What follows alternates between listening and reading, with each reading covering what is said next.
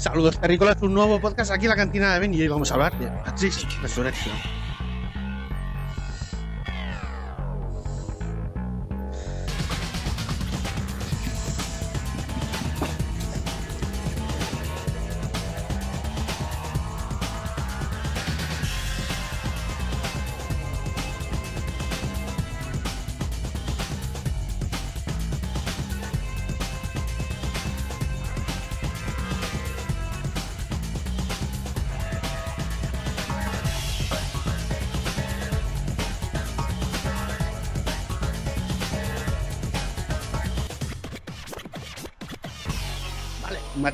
Resurrection, eh, que es la cuarta de la trilogía. Se estrenó el 22 de diciembre de 2021 aquí en España, eh, 148 minutos, que es eh, 2 horas y 28 minutos. Feliz larguilla. ¿No? No. ¿O por ahí? Sí, ¿No? larguita. No. ¿Larguilla? Sí, Sí, ¿no? sí. No. Para vale. mí sí. Eh, se estrenaba en cines aquí en España porque en Estados Unidos se podía ver en HBO Max. Solo en Estados Unidos, ¿vale? Sí. Porque tenían este acuerdo de que las películas hacían un estreno eh, doble, ¿no? A- al mismo tiempo. Estreno simultáneo. Y plataforma. Eso es. Simultáneo, eso iba, perdón. Mm. Gracias. Eh, pero aquí, aquí en España no llegaba a eso porque aquí, eh, cuando hubo ese acuerdo, no existía HBO Max. Claro. Entonces entiendo que aquí no llega. De por eso se sacaron de la manga el truco del almendruco cuando anunciaron HBO Max en España. Que fue el plan de, ah, sí, se estrenarán las películas en HBO Max 45 días después. ¿Sabes? En plan de, toma. Jugada medio. maestra. La ventana, que se le Sí. llaman la ventana de difusión, dejarán 45 días del día del estreno en cines hasta que aparezca en la plataforma. Sí. Básicamente, al menos aquí en España. ¿no? En Estados Unidos no sé si continuarán con el con lo mismo, ¿no? De cine y plataforma a la vez, o lo van a cambiar. Mm. Al menos de momento el, era por el tema de la pandemia, básicamente. Sí, no, no, pero eso han en cambiado ya. A ver, supuestamente el acuerdo es de 2021. ¿Por qué? Porque, ah, Mm. por ejemplo, ya han, ya han explicado que The Batman se estrena el 16 de abril en los cines en Estados Unidos también. Sí. Entonces, 45 días después estará en HBO Max. Entonces, el acuerdo del 2021 era solo por la pandemia. A 2021. Vale, Ah, pero entonces- estamos en pandemia todavía, por eso lo decía. O sea, puede pasar que el año que viene. en fase si- Omicron. Claro, Ya veremos a ver. Omicron, hijo de puta, ahí está el cabrón. Eh, pues ese nos puede joder la asistencia y le puede joder un poco a HBO, a Warner Brothers. Así que espero que no y que el cine siga funcionando. Pero claro, todo depende de que la gente sea coherente y haga las cosas como tiene que hacerlas. Bueno, ahí ya, ya veremos a ver qué tal. De momento no han habido focos de contagio en cines. Mm. Es Por eso verdad. aquí en España no, no se conoce. Eso es verdad, sí. Entonces creo que se han hecho bastante bien el Ujú. tema cine.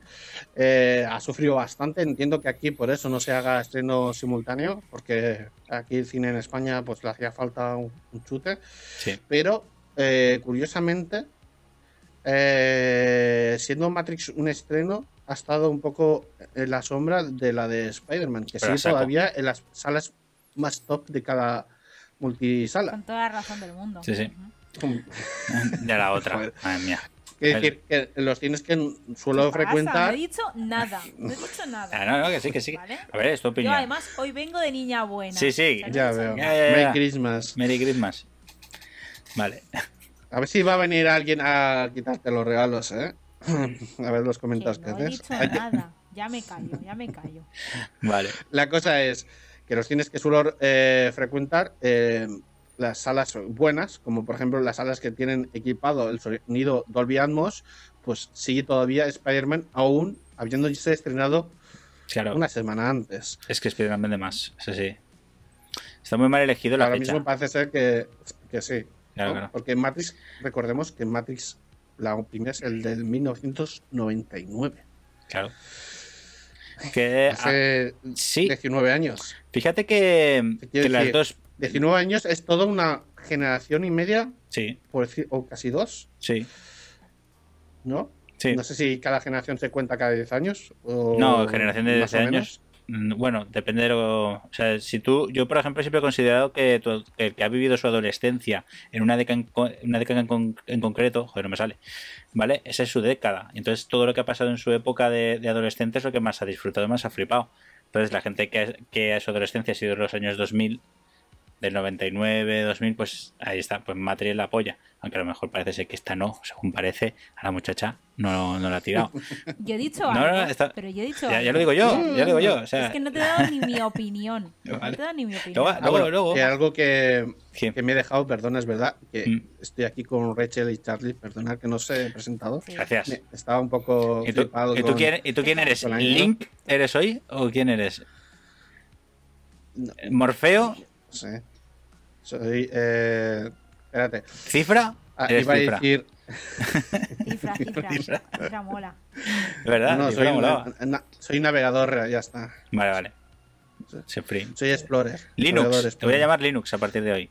No. Linux. Linux, le queda guay. mola. Es un nombre de Matrix, ¿eh? Es un nick de Matrix que flipas, ¿eh? Llamarse Linux. Sí, sí, sí, sí. sí. Linux. Además, además operador. Eres Linux operador.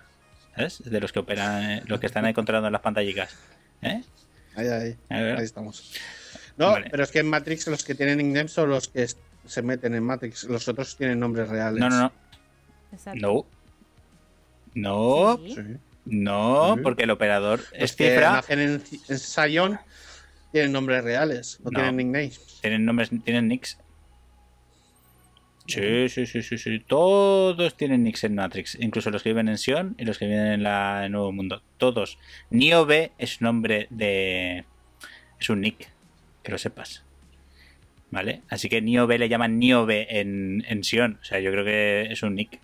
Pero bueno, Eh, tú crees Es- que es un nick, pero ¿qué, qué nombre? O sea, A ver, es tío, ya está. no vayamos por ahí porque al final nos vamos a ir al camino que nos toca. Pero. Ah, has, ha- has sido tú. Pero- bueno, bueno, bueno, vale, pero- sigamos, sigamos. No, no, sigamos. pero ¿tú ¿te has fijado si alguno, algún personaje de- del mundo de Sion tenía apellido? ¿Te has visto la trilogía? ¿Alguno tiene apellido? ¿Alguien, Sí. ¿alguien le, alguien- No. ¿Alguna madre cabreada por Sion va diciéndole María Mercedes de Los Ángeles, ¿qué haces ahí? Bájate de ahí. ¿A que no lo has visto? Porque no tienen, No. no tienen nombres continuos, tienen- todos gastan nicks, gastan los nombres de, de su personaje, de su alter ego en el mundo de Sion y en el de Matrix. Así que, es venga, que los de Sion no, no entran en Matrix porque no, Sí que están, no, tienen, no están adaptados. sí que entran. Porque son todos, toda no la gente que se, ha, que se ha salvado de Matrix son ciudadanos de Sion. Vale, pero es lo que estoy diciendo. Los que son originales Bueno. de Sion, que son nacidos de- en Sion, no en Matrix, no tienen nicks. Sí, le Son ponen ni sus originales, padres. no- no. Vale, tienen. Pues. Es lo que acabo de decir. Madre mía. Madre mía, eh. Ya está, ya está. Para, Es lo que acabo de decir. para, para, diciendo lo para, mismo. para, para, para, para. ¿Vale? ¿Has valorado el para, para alguna vez? Pues para. Para, para. Vale. Para, para. Para, para. A ver, eh, ¿qué- Hay con los glitches. Vale, Sí. a ver, eh, película recomendada a partir de 16 años, eh, género, ciencia ficción, eh, Mm. cyberpunk, sobre todo, ¿vale? Mundo virtual. Para que no haya visto. Pero lo que estamos comentando antes, que son dos décadas, o- Sí, las prácticamente dos décadas, una generación y media, más o menos, año más arriba, año más abajo, como lo quieres ver. Entonces, mm, mucha gente no ha visto las de Matrix. No. Mucha. ¿Quién ha visto Matrix? Las nuevas no generaciones. visto, ¿Tu hermano qué edad tiene? Pero claro, mi hermano es joven, pero. mm, bueno, tiene 18. 18. No ha visto Matrix, es verdad. Podría haberla visto ya. Sí, Es la generación pasada, o sea, más o menos él nació después de Matrix. Sí. Ujú, claro. ¿Vale? Yo es como cuando yo nací en el la he visto 84. ahora, eh, se- el 84 es cuando eh, se estrenaba Regreso al Futuro Y cazafantasmas. y Cazafantasmas. Sea, Una de imagínate, las mejores películas de 80 es en el 84. cuando nací yo, Cuando nacimos, nos nacimos. tú y yo. Claro que sí. Pero bueno, el rollo. Entonces, es yo he visto, la- claro, yo sí que las he visto, pero ahora hay tanto contenido actualmente que ver algo de la época en la que tú naces no suele ser. Tú ves cosas que van saliendo. Claro, pues, por eso estamos vas- diciendo eso. O sea, tú piensas que, que una persona que tiene ahora 18 años, su adolescencia ha sido en los 2010, mayormente. Mm, Entonces, claro, todo lo que ha visto en 2010 es lo que más le ha movido. O sea, para ellos Marvel es el sumum del cine, ¿vale? Por ejemplo. Sumum me refiero a, a las películas más, más tipo blockbuster. Entonces, Matrix Claro. para nosotros sí que fueron las pelis blockbuster de nuestra época. Porque nosotros éramos jovenzuelos y ibas a ver en 1999 una película de acción loquísima que no te, no te la creías. Yo cuando vi el tráiler, yo, yo fíjate, fíjate lo viejo que es esto. Matrix del 99. El tráiler lo ponían en la primera, ¿vale? En televisión española, en un programa de cine, que no me acuerdo cómo se llama ahora mismo, cartelera, ¿vale? Y era, el primer contacto que tuve fue mi hermano, que vio el tráiler la semana anterior, y me dijo, hostia tío, lo que he visto. O sea, no me he creído nada de lo que ha salido ahí. Es imposible que sea esto verdad. Así. Y luego me enseñó el tráiler la semana siguiente y dice, esto, agárrate flipando, con los ojos como platos, tío, con el trailer de Matrix. No entendía las putas escenas de acción que tenía la película, pero lo, loco, loquísimo, loquísimo. Y claro, cuando, fue, cuando ya se estrenó la película, fui dos veces al cine a ver Matrix. ¿Vale? La primera y la segunda para, para decir, es verdad, esto está pasando. Esta película es un antes y después en efectos visuales y en cine de acción. ¿Vale? Pero ¿qué pasa? Que eso para nosotros sí, para una persona que ha nacido en esa época, es espectacular para una persona que ya que se está creando con el cine de acción ultra super mega putos héroes de Marvel, porque es más Marvel que DC, todo hay que decirlo, es más Marvel. Entonces, claro, las escenas de acción ya están puto locas, ¿vale? Son superhéroes pegándose puñetazos, ¿vale? Tirándose rayos por el culo. Pues normal que cuando veas Matrix digas, ah, mira tú, qué chulo. Y yo cabreado diciéndole, ¿pero qué dices? esto es lo mejor que se ha parido en el mundo del cine. Y él ahí, no, no, tú no has visto Endgame o qué pasa. de Matrix 1 viendo a Neo volar y dice. Claro, claro, claro. Flipas. Y la escena del. Coño, el, bullet time, el tiempo bala, que es muy importante en esta película también. O sea, el tiempo bala, que, que casi, casi, hay que decir, y matizo, que casi, casi lo inventó, lo inventó Matrix. Casi. No, no, no, casi, casi no lo inventó Matrix. No, no, no, no, no, Es que se hizo antes. Se hizo mucho antes. Ese, ese bullet time se utilizó para un anuncio televisivo anterior a la película. Mira, porque se, hicieron pruebas. Sí, no. Se puso de moda. puso de moda yo, iba a decir más que nada que lo, el quien lo. quien le sacó chicha el tiempo bala fue un videojuego en concreto que fue el Max Payne, que salió antes que, la película. Y claro, yo cuando vi el videojuego de Max Payne y luego vi la película dije, ¿qué, qué, ha pasado? ¿Han tenido la misma idea a la vez? ¿Qué cojones? Era espectacular. No he visto, yo a partir de ese día, si una película de acción no tenía tiempo bala, ¿Vale? No me gustaba. fíjate. Fíjate que poco. No valía. No valía. O sea, qué poco criterio tenía yo del cine de acción, que fue ver Matrix y decir.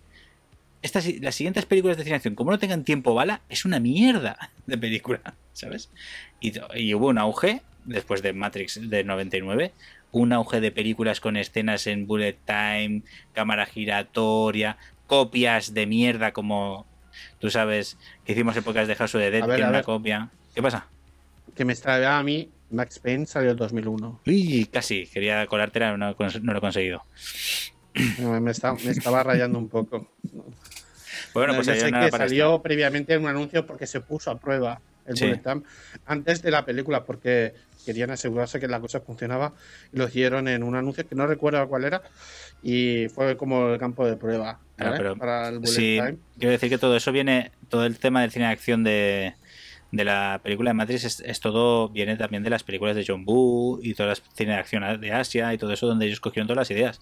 ya se decía cuando se estrenó que ellos mismos, las Wachowski, que antes eran los Wachowski, ellos bebieron todo, todo del cine de acción asiático y de las películas de anime para hacer Matrix 1.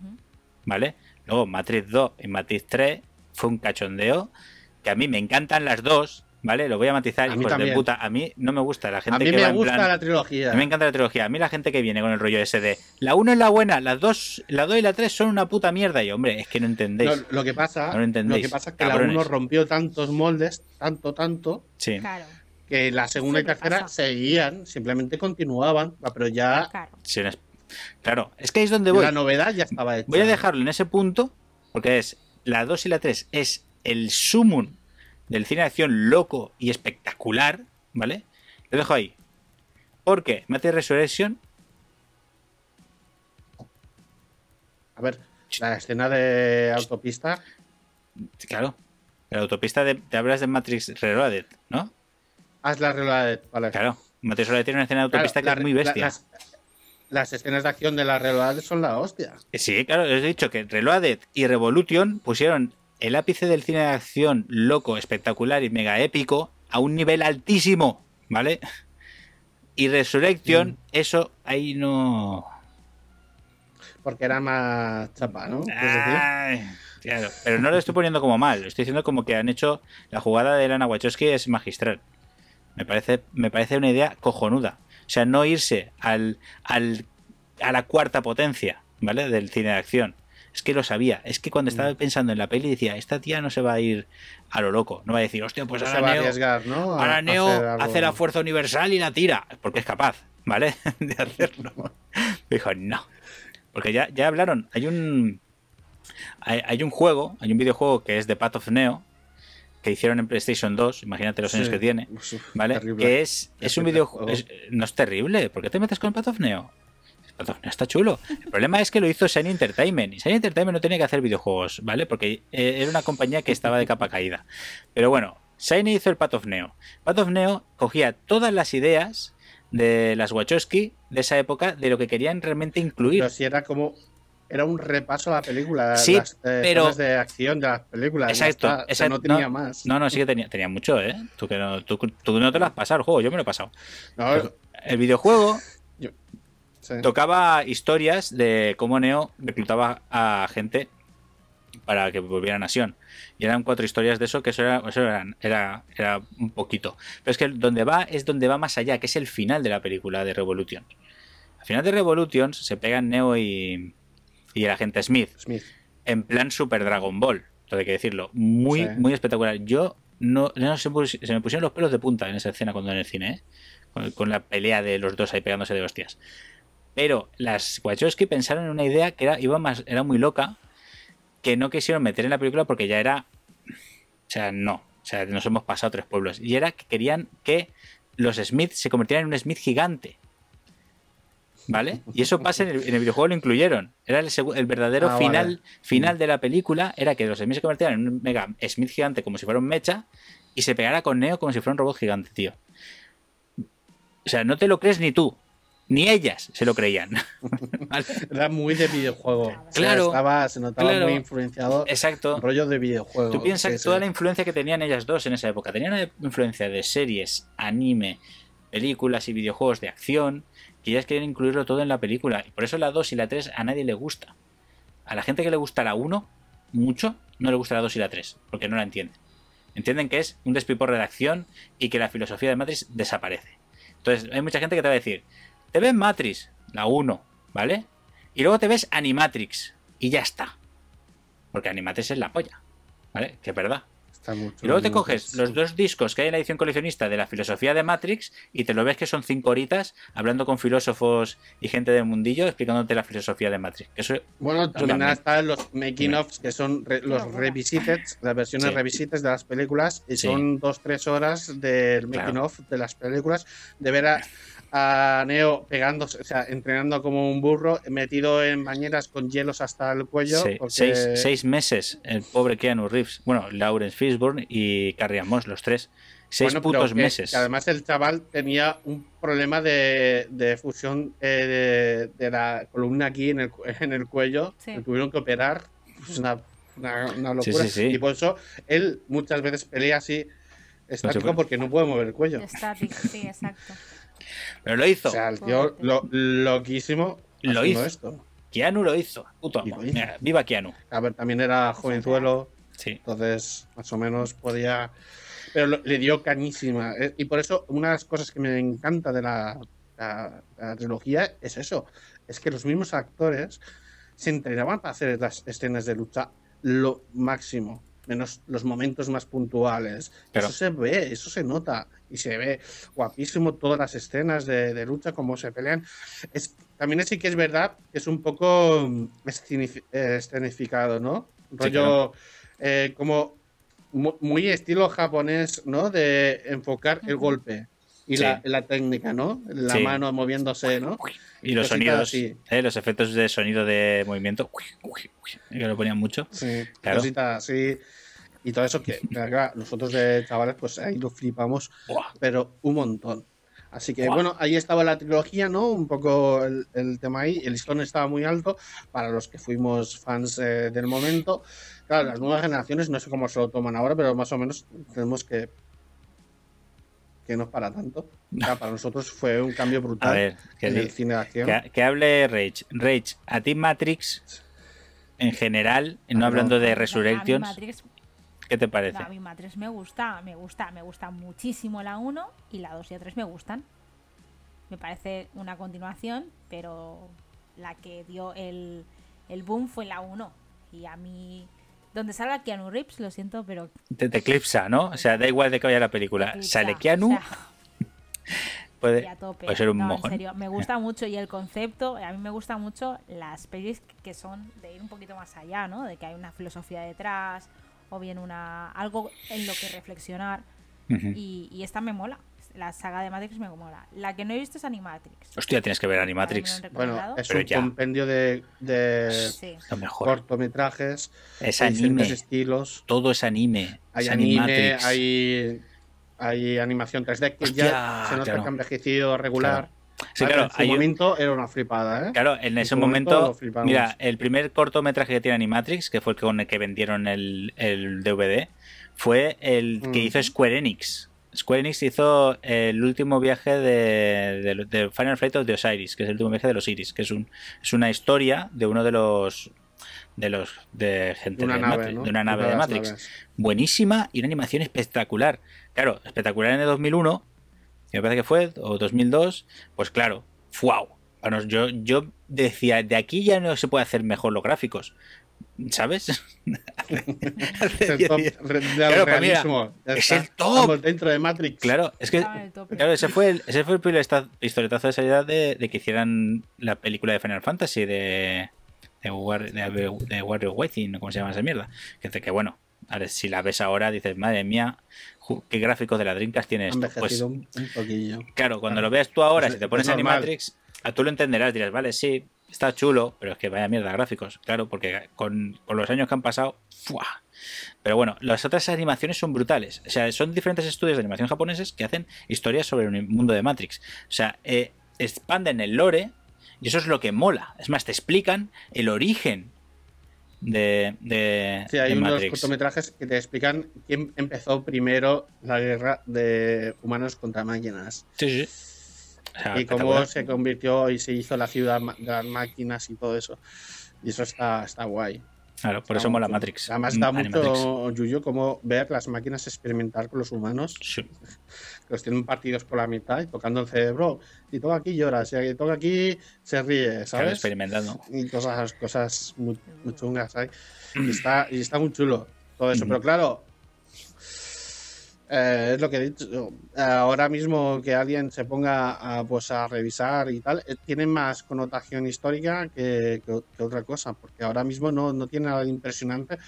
Si, eh, si primero has visto todo lo que hay actualmente, que es brutalísimo. Bueno, el que vea, el que abra por primera vez sus ojos y tenga delante el Unreal Engine 5 con Meta Human y la experiencia de Matrix y tal, se, será lo primero que se va a quedar y lo demás va a decir que es purria todo. Claro, Pues es que es normal, la- el avance tecnológico es así. Pero lo que hay que decir que históricamente Matrix eh, revolucionó tanto las películas de acción como los efectos visuales. En su Sí. momento. Igual que en su momento lo hizo sí, Star Wars. punto de partida. Ujú. ¿Vale? Y. Like and Magic, que era la empresa que, que hacía los efectos visuales. Pues eh, Matrix también fue un momento de revolución. Ahora, claro, eh, las Wachowski metieron todo, todo, todo en esa película. Luego las películas que han venido detrás, que han hecho. ¿Eh, no qué? sé, ¿Qué? Que saco, que saco los cuernos de búfalo aquí, ¿eh? Eh. Bueno, lo de.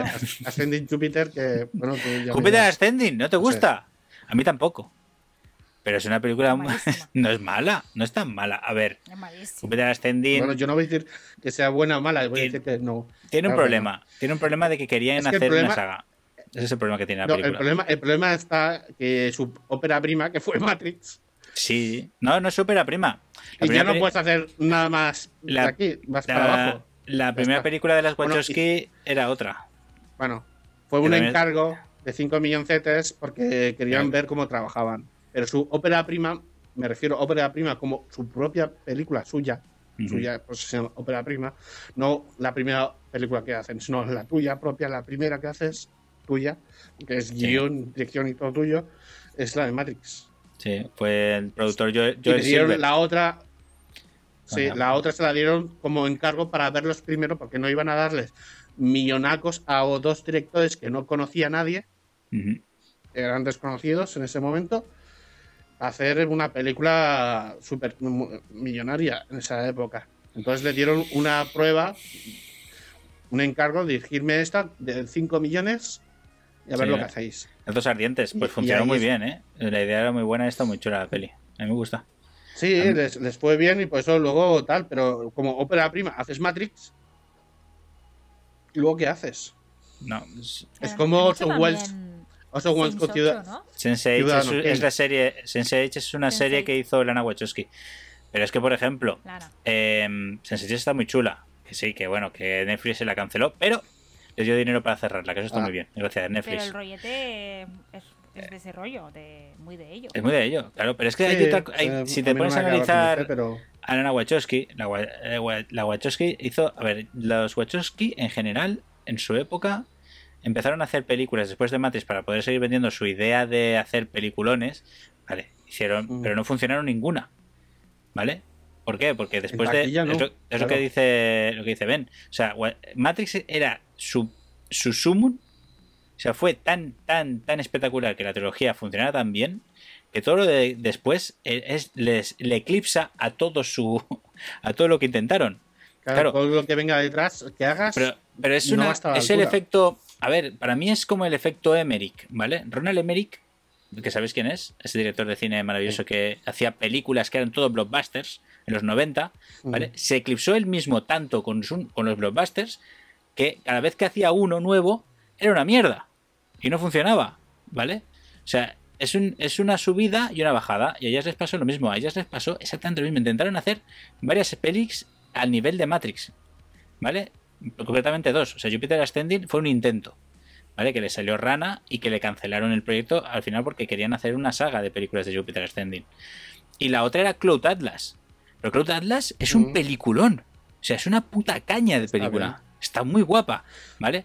Salvo que intentes hacer aparentar a Hugo Weaving coreano, que es muy difícil y el maquillaje chirría. Pero aparte de eso, la peli mola un montón. Y dices, coño, si esta peli puede llegar a ese nivel, si son tan buenas haciendo películas, ¿por qué fallan en taquilla? Porque la gente quiere ver Matrix.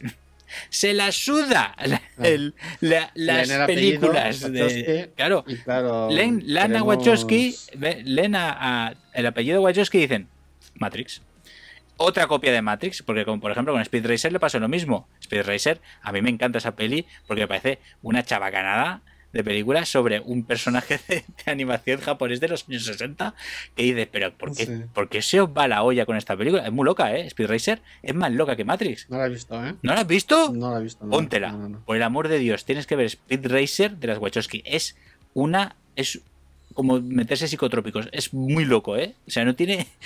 es mola un montón.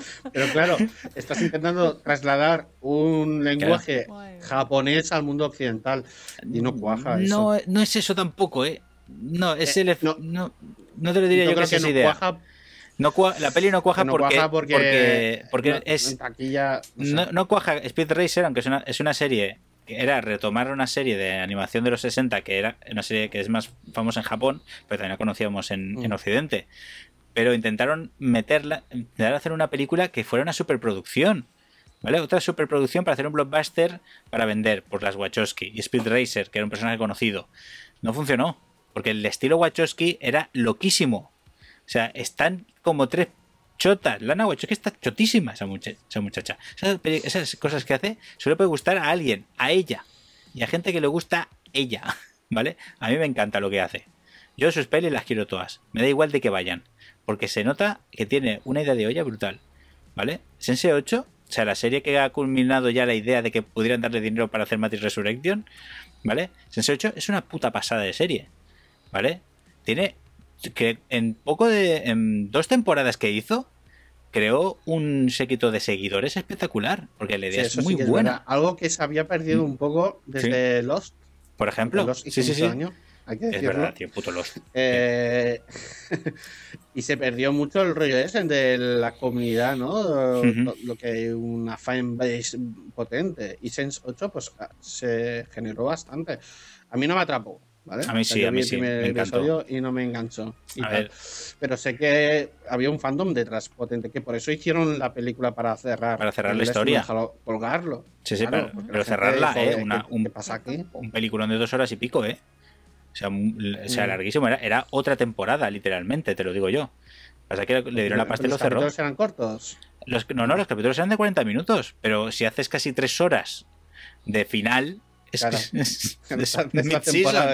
Claro que si haces una temporada. Yo flipé, yo cuando vi la- el final de Sense8, o sea, al final lo cerró bien, porque o lo cerraba y punto, y se acababa y punto, o lo hacía más loco. Pero es que la idea de Sense8 es muy buena, ¿eh? A mí me encanta esa serie. Yo me, yo me comía los episodios así, otro, otro, otro, uno detrás de otro. Era, es de las pocas series que me veía uno constantemente, uno tal, tal, tal, tal. Está muy guapa. Si, si tiene unas ideas cojonudas, esta mujer es la puta hostia. Coño, dejarle hacer cosas, dejarle y no y, y ir al cine a ver las cosas de Wachowski. Coño. Bueno, la cosa es, eh, película nueva de Matrix. Sí, Voy a leer la sinopsis. Eh, las sinopsis que hay por ahí son spoiler total. ¿eh? sí, Voy a claro. leer una, la que yo me he hecho. ¿vale? Vale. Años después de la trilogía original, volvemos al mundo virtual de Matrix para comprobar si todavía sigue vigente el acuerdo de paz entre humanos y máquinas. ¿Qué tal? Bien, correctillo. Correctillo. No voy a decir nada. Como la peli. Buena peli. La peli es buena. Madre mía, cómo está A esta. ver, eh, joder. a A ver. tope, ¿eh? A tope. Bueno, cuando vayamos a valoraciones ya diré mi valoración. Bueno. Ya veo que te estás guardando las palabras, pero bueno. Sí. Sí, sí, sí, sí. Que no- Estamos aquí. Vamos a hablar a Charlie para luego sacar la metralleta. Claro, tú quieres ir a Bueno, la la zona de cosa claro. Bueno, ahora iremos a la zona de spoilers, pero bueno, eh, ha tenido una Sí. taquilla modesta la Sí. película, hay que decirlo, porque Sí. estaba un poco eclipsada, como hemos dicho, la, con la de Spider-Man, ¿vale? Más o menos, y porque la gente, pues, mm, no tiene, o sea, hemos ido los nostálgicos, básicamente, a Sí. verla, ¿vale? Dicen que Warner Bros. eh, para ellos har- harán quinta. No está nada confirmado, que, pero ellos ya han dicho que si se tercia y Lana quiere hacerlo, se hará la quinta. Y las que vengan, ¿vale? Porque de hecho fue, fue Warner Bros. Perdón. la que lle- llevaba no tiempo llevaba tiempo queriendo resucitar la, la, la franquicia, que de hecho no quiso cerrarla nunca con la trilogía, quisieron continuar después haciendo más. Lo que pasa que Lana y Lily Wachowski dijeron, se acabó. Porque, voy a leer una cosa, en una entrevista que se hizo a, ¿verdad? Eh, al- a Lily Wachowski sobre eh, Jupiter Ascending, que fue en Ujú. febrero de 2015, dijo... Eh, una idea particularmente repugnante en estos tiempos, señalando la tendencia de los estudios a dar luz verde a secuelas, reinicios, adaptaciones sobre la materia original. Estaban en contra de esta movida. Y algunos dicen que esta película critica la nueva esta de Matrix 4, critica eso precisamente, Sí. un poco, el rollo ese. El mensaje que hay detrás es un poco de este palo. ¿Vale? Eh, bueno, no sé, eh, hay ciertas diferencias de, de- no de temática, pero sí de ritmos. ¿no? De las otras. O sea, si tú estás esperando ver una como una continuación, no vas a ver una continuación, No, ¿vale? Sí que vas a saber caras conocidas, no pero todas. no, no, vas, no, no van a ser los personajes que tuviste en su momento. Primero también porque los, los actores han- tienen unos años ya y no van a hacer lo mismo que hicieron en antaño. Aunque Keanu Reeves está fuertito y entrenado porque sigue haciendo películas de acción como la de John Wick, que de hecho John Wick. se repartió el tiempo entre Matrix y la nueva de John Wick. Por eso no se pudo cortar el pelo, ¿no? Claro. Por eso no se pudo cortar el pelo porque llevó Digo un yo, acuerdo. yo veía a John Wick todo el rato. Sí. No veía a Neo. Ya estamos. Pero bueno, Ahí Claro. hay, ahí hay un problema, hay un problema. El, la asociación que puedes hacer a un personaje, ¿no? Con, con las características eh, físicas de un personaje, ¿no? La forma en que tiene el pelo, la barba y todo eso, pues claro, es, es John Wick en un traje de, de Neo, básicamente. Y quizás eso le ha perjudicado a un poco a la película. ¿Tú qué opinas, Charlie? Según Charlie, no. A ver, yo no, yo sé distinguir actores, o sea, los personajes, o sea, no vea- veía a John Wick, bueno, sí que se parecía, porque es puto Keanu Reeves, que se lleva la misma. Sí se parecía, bueno. Es, a ver, entiéndeme, eh, tú cuando ves a Neo y reconoces a Neo, es un señor más joven, ¿vale? Sin barba y sin el pelazo. Pero a ver, Pero claro, Vamos John. Wick, o sea, perdón, Keanu ya está mayor, aunque sea inmortal, porque todo el mundo dice que es inmortal, ¿vale? Que sea inmortal ya está mayor y le queda mil veces mejor la barba a ese señor, ¿vale? Pero le queda la barba Sí, sí, yo espe- no te digo que pero no, es impresionante, guapísimo. guapísimo. Y el pelazo. impresionante. Entonces han dicho, quédate con la barba y el pelazo y tú eres guapísimo. Porque claro, piensa que hay un momento de la película en Resurrección que lo ves sin pelazo, ¿vale? Y lo ves, lo ves eh, peladillo. Y es una peladilla y no le queda tan bien. No está tan guapo. Entonces cuando, cuando, cuando está en, re- en Matrix es John Wick, ¿vale? Para que todo el mundo se acuerde de que es, es un guapetón, ¿vale? Que mete hostias, ¿vale? Y cuando está fuera de Matrix es Keanu. Bueno, en Neo, Pues no. pues no. Pues yo creo que, como Albert ha dicho, Sí. le ha perjudicado. Porque, por ejemplo, cuando tú ves a Harrison Ford Sí. y lo ves en Indiana Jones, yo veo a Indiana Jones. Pero tú cuando ves a Harrison Ford en Star Wars, No. ¿a quién ves? Pero están caracterizados, es diferente. ¿A, a Indiana Jones? No, en- ahí te No. puedo. te- te- no. Veo Harrison Ford de mayor. Claro. No, no me trago eh, que sea el. Es como. cazar Yo lo estoy recompensas. comparando Claro, en la época. en la época, de está hablando de la época, ¿vale? En la época de que Harrison Ford hizo dos, per- dos papeles, eh, Que- Indiana que- Jones que y Han Solo. Y lo hizo a la par. Y Ah, Han bueno, Solo, sí, y los sí puedes distinguir. notas- Sí, los distingues Sí. porque Han Solo va con chalequito y Indiana Jones va con una con la gorra y eh, o sea, con el sombrero. Y entonces sabes qué personajes son cada uno. Y aquí lo han caracterizado a Keanu como a John Wick, que es verdad. ¿Vale? Es verdad, pero porque no iban a, a coger, iban a hacerle a, a hacerle ese diseño, mantener el diseño original cuando es un viejaco. Que Keanu está mayor Vale, y la vale. barba le queda de puta madre. Ya está. Bueno, bueno, sí, bueno. sí, le queda fantásticamente bien su cara. Claro, yo, yo a entiendo, lo mejor nos están diciendo algo. ¿Qué? Que a lo mejor nos están diciendo que John Wick es Matrix. Hay, mucha, hay muchas ver, teorías, ¿eh? Matrix. O sea, es que básicamente Sí, sí, sí. todo, todo, todo, todo, todo, puede entrar en Matrix. Porque Sí. puede ser un servidor Sí. con esa vida.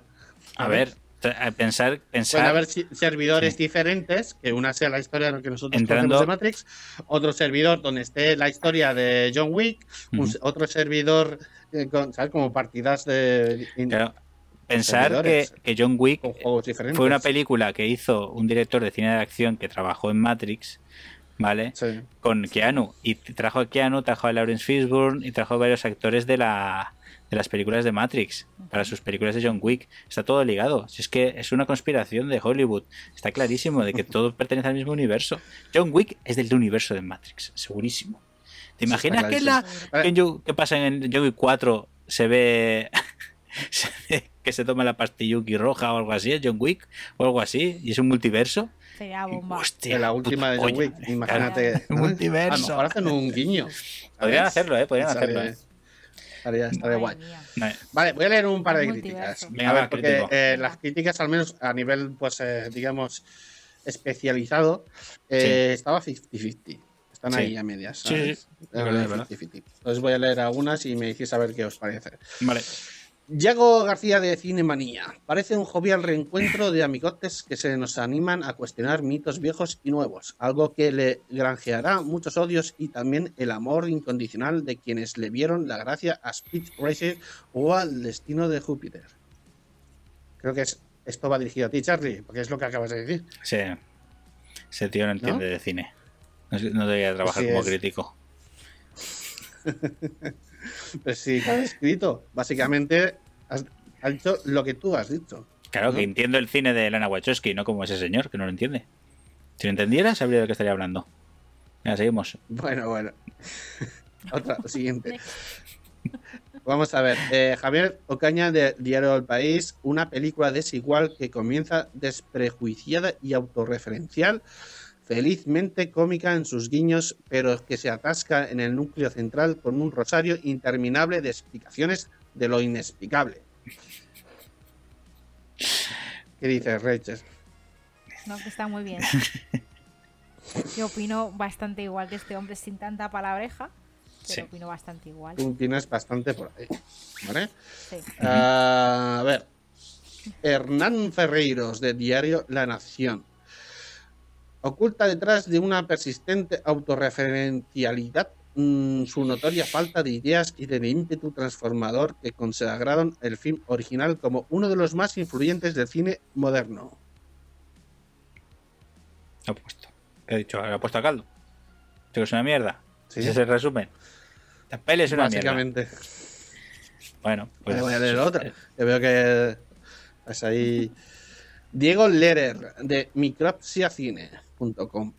Lo que empieza como una secuela que se cuestiona su propia razón de existir, termina volviéndose algo muy parecido a lo que critican en esta ingeniosa pero finalmente repetitiva continuación de la saga iniciada en 1999. Creo que esto se refiere a lo que hemos comentado de la crítica que se hace, pues el tema de los remakes, reboots, eh, secuelas y todo Sí. eso. Ya te he dicho mi opinión sobre eso. Yo desde que vi, Vale. y lo digo en cada podcast, desde que vi Evangelion, no existen los remakes ni los reboots. Rebuilds. Solo existen los rebuilds. No Olvídate de lo pasado, no ha existido. ha existido. Esto es lo nuevo. Se rehace todo. Se reinicia. rehace. Te puede gustar o no, pero son reboots. Hostia, mira, ¿Qué? el otro, hace un tiempo os pasé un nuevo término Sí, que se refería a una especie de, de secuela reboot. es que lo dijiste, sí, es verdad. Pero no me acuerdo ahora cómo era el término. Eh, Sí. hostia, es que lo dijo. Lo dijo mi gran amigo. Joe, El. ¿Eh? mi, mi gran amigo Joe. Qué película más buena. Eh, no. Eh, Vigalondo. Lo dijo Vigalondo, mi, Vigalondo. mi amigo que está aquí detrás en Ah. la barra, sirviendo Sí. copas. A ver si viene Ah. algún día a servirnos a nosotros. Sí, o se sirve una. Eso también. Se ve una, está, está, está ocupado. Eh, espérate, a ver, ¿cómo, ¿cómo era? Hostia, no me sale. Ya lo diré. Pero eh, había un término nuevo que se ref- hacía referencia al tema de películas que son secuelas porque toman, toman referencia de las películas Sí, sí. como continuación, pero a la vez está ah, como que haciendo un reboot de la saga, igual como la primera de la nueva, de la última trilogía de, de, eh, Star Wars, que era una Ay, especie sí. de Sí, era- se basaba en eso. Hizo un tweet que hablaba de eso. Que habla de que, de que eran como, como secuelas que son reboots literales de lo que de las películas antiguas. sí, Algo pero así. que es pero tiene continuidad, Tiene continuidad, Es- sí. tiene continuidad, o sea, es una cosa entre medias, ¿no? Sí. Y, y- y creo yo que más o menos intentan hacer algo aquí. Así, ¿En parecido. Resurrection? Ahí. Bueno, Sí, eh, copian. Resurrection. Sí que, se, sí que se nota que, que vuelven al origen, ¿sabes? Que no, vuelven muchísimo a la 1, pero muchísimo. No obvian la 2 y la 3, pero principalmente se centra en la 1, en, en Resurrección. Entonces, por eso sí que se nota eso que dices. Se nota ahí. Vale, vale. Bueno, no vamos a darle más vueltas, vamos a ir a las valoraciones y luego ya vamos a hacer un spoiler. Así que, Rachel, por favor, Eso, eso. algo. ¿Echa de qué? A ver. Se frota las eh, manos. A ver, Es la mejor película para acabar la mierda de año. Tal cual. O sea, me ha parecido un insulto. ¿Cómo? es la quintillita al año, ¿no? ¡Hala! Rollo- ¿Qué ha dicho? ¿Que es un Totalmente. insulto? Madre Me ha parecido ¿Qué? una película hecha, parecía hecha por fans. No me parecía hecha, me parecía hecha por fandom. O sea, no me ha parecido buena. Una Nada buena. Me, te voy a decir una cosa, he ido al cine a verla Muy bien, yo también. y me he quedado dormida. Ma- ¿Cuánto Pase rato? eso es por algo. ¿Cuánto rato? Porque a lo mejor depende de la cantidad que te has quedado Ay, dormida, sí. He ido- mm, tu valoración Claro. no cuenta. No, porque hoy la he vuelto a ver. Pero Ah, vale. ha habido a ratos, a ratos que me quedo, ido quedando dormida. De hecho, hoy he, revis- he revis- revisto, revi- Revisionado. la he Revisado. vuelto a ver. Revisado. Revisado, Revi- revistado me gusta más que como verse una revista, así que. Revistado. Revistado. Revistado. Revistado. Los trocitos, sobre todo, que no había visto y me parece la misma mierda. O sea que. Joder. Es que no. Estoy. Mira, ¿sabes qué? Cada vez que me ponga esto, este atuendo, para hacer un podcast de una peli, ya sabréis que es una mierda. De Hostia. Vale, O sea, es una inaugura- especie de pijama. Pijama ¿No? de. Sí, es un pijama. Es un pijama. Lo digo para la gente que Y se es nos escucha que, Navidad, que- o que sea, no nos esté viendo. este- ¿eh? Voy a describirlo. es un pijama con dibujitos de Snoopy de Navidad, con Merry Sí, que Christmas. que y- pone Y un- y Happy un de Holidays. Entonces, Y un si, te- Exacto, si vemos pues- una peli en agosto, ¿te pondrás ese pijama? Me voy a poner. a- pero no solamente el pijama, sino el gorro. El gorro. también. O sea que, El gorro de, na- Vale, de, papel- de Papá Noel también me lo voy a que poner. ya sabemos. Esto me, esto me hace gracia porque eso me recuerda a unos, a unos youtubers que trabajan en la revista Acción, que es de cine, y hacen sus, sus videocríticas. Y en, todos, en todas, todas, todas las fotos de inicio de videocrítica suya salen pulgares arriba o pulgares abajo. ¿Vale? Siempre. Entonces yo leo Matrix Resurrection, pulgares arriba. No me hace falta que vea la videocrítica. Porque ya sé que te ha gustado, entonces me da igual. Entonces, podrías hacer eso. Cada vez que pongamos un podcast donde aparezca con pijama, La pongo en una el- fotillo, la una- miniatura. una, miniatura que de Rage con pijama, el- quiere decir que la película es un mojonaco. Entonces así ya te puedes decidir si hace falta verlo o no.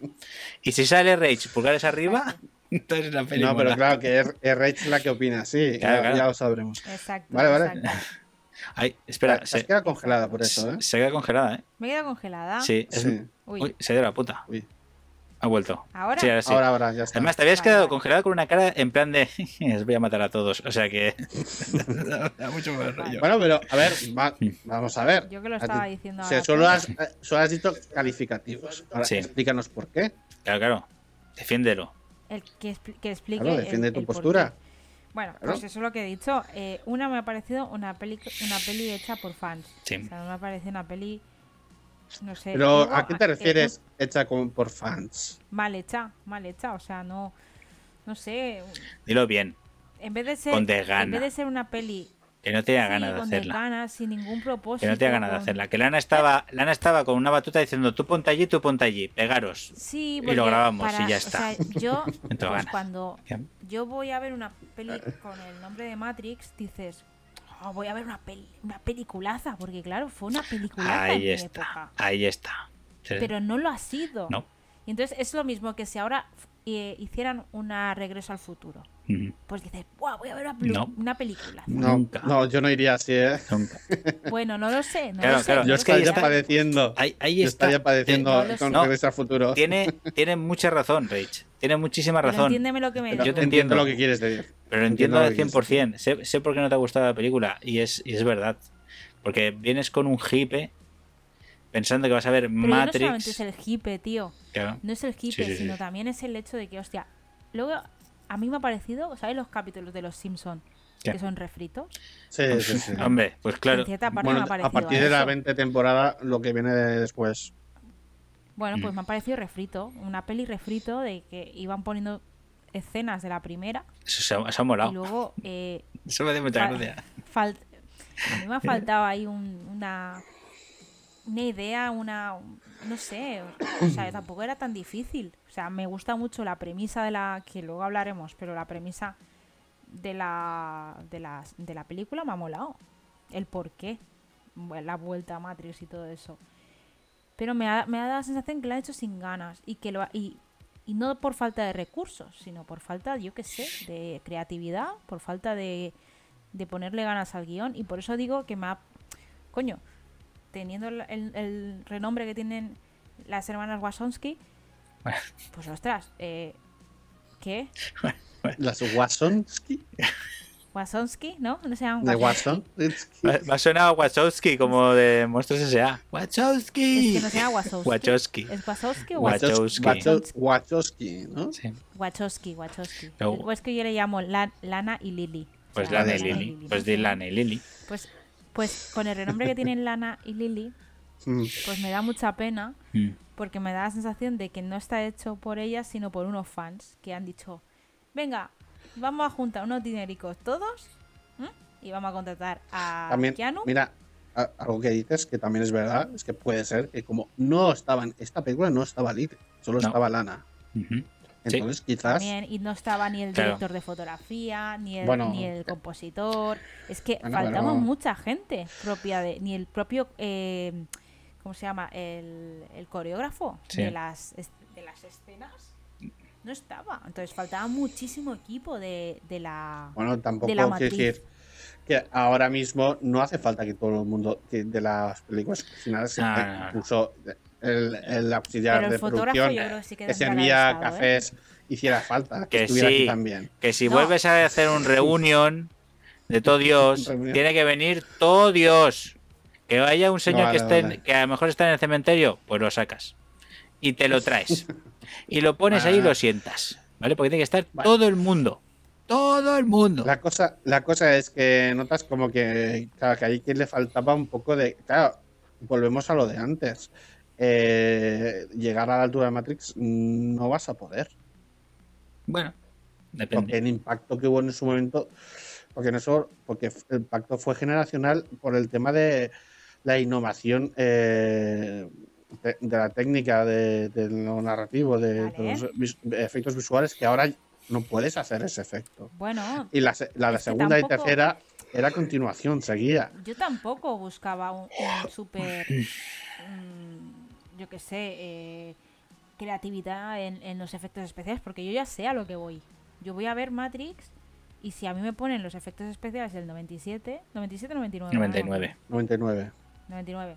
Si me ponen los efectos especiales del 99, bueno, yo sé que es Matrix, no me va, no me va a dar arcaditas. O sea, yo sé a lo que voy. Y a mí me va a gustar que me pongan eso porque me va a recordar la película. Pero no sin necesidad de que sea algo, no sé. Y además hablan mucho las acciones, las escenas de acción son... Uf, ¿No te O sea, gustan las fatales. coreografías? Están, a ver, comparadas. Es que, si la- es que yo cuando estaba viendo pasaba lo mismo. Si comparas las escenas de acción de Matrix Resurrection con la cómo, cómo están rodadas las originales de, de la 1, o sea, solo plasmando la 1, hay una diferencia muy bruta. ¿eh? El director de, el director de, fotografía de esta película de fotografía. y la dirección de Lana en este, en este punto ha sido totalmente fuera de lo que era Matrix original. Porque ha preferido a Yo dirigir. me ha faltado, yo creo que ha sido Te digo mi opinión. director Te digo mi opinión. Yo creo que ha dirigido más, me refiero a esas, a esas escenas de acción, que ha preferido más dirigirla como las series de televisión que como unas escenas de acción de cine. ¿Vale? Como, como algo que tuviera su momento épico, su epicidad, su, su, su ex- extremo del cine de acción. Y aquí ha, aquí ha preferido hacer escenas más centradas en la cámara interna, cámara adentro. Eso es muy, eso es muy típico. Cuando tú sabes que tus actores no saben pelearse, que eso es lo que le toca a los huevos a Ben, cuando tus actores no saben pelearse y no puedes hacerlo bien, ¿qué haces? Pues coges la cámara y la pones en donde están los bracitos moviéndose. ¿Vale? Y la sacas de ahí y haces planos cortos y planos moviendo y, cortando planos y tal, para crear una sensación de acción, pero que no ves nada. ¿Vale? Y eso ha pasado en esta película. Hay muchas escenas de acción Sí. donde Neo, donde nuestro Señor Jesucristo Keanu tenía que, tenía que lucirse, porque se tenía que lucir, pues han preferido pues cortarlas con ese tipo de acción para que no fuera tan cantaor que el señor no se podía mover como hace 20 años, que es verdad. No- a ver, es John Wick, pero no se puede mover como hace 20 años. ¿Vale? No podía hacer lo que hacía antes. No, pero ves, ves las escenas. Ves las escenas de Making of. Y él. Hay una escena. No quiero hacer spoiler, pero. Que es eh, muy referencia a la primera, pero la Sí, hace él. La hace él, sí, claro, eh, pero Y la hace él.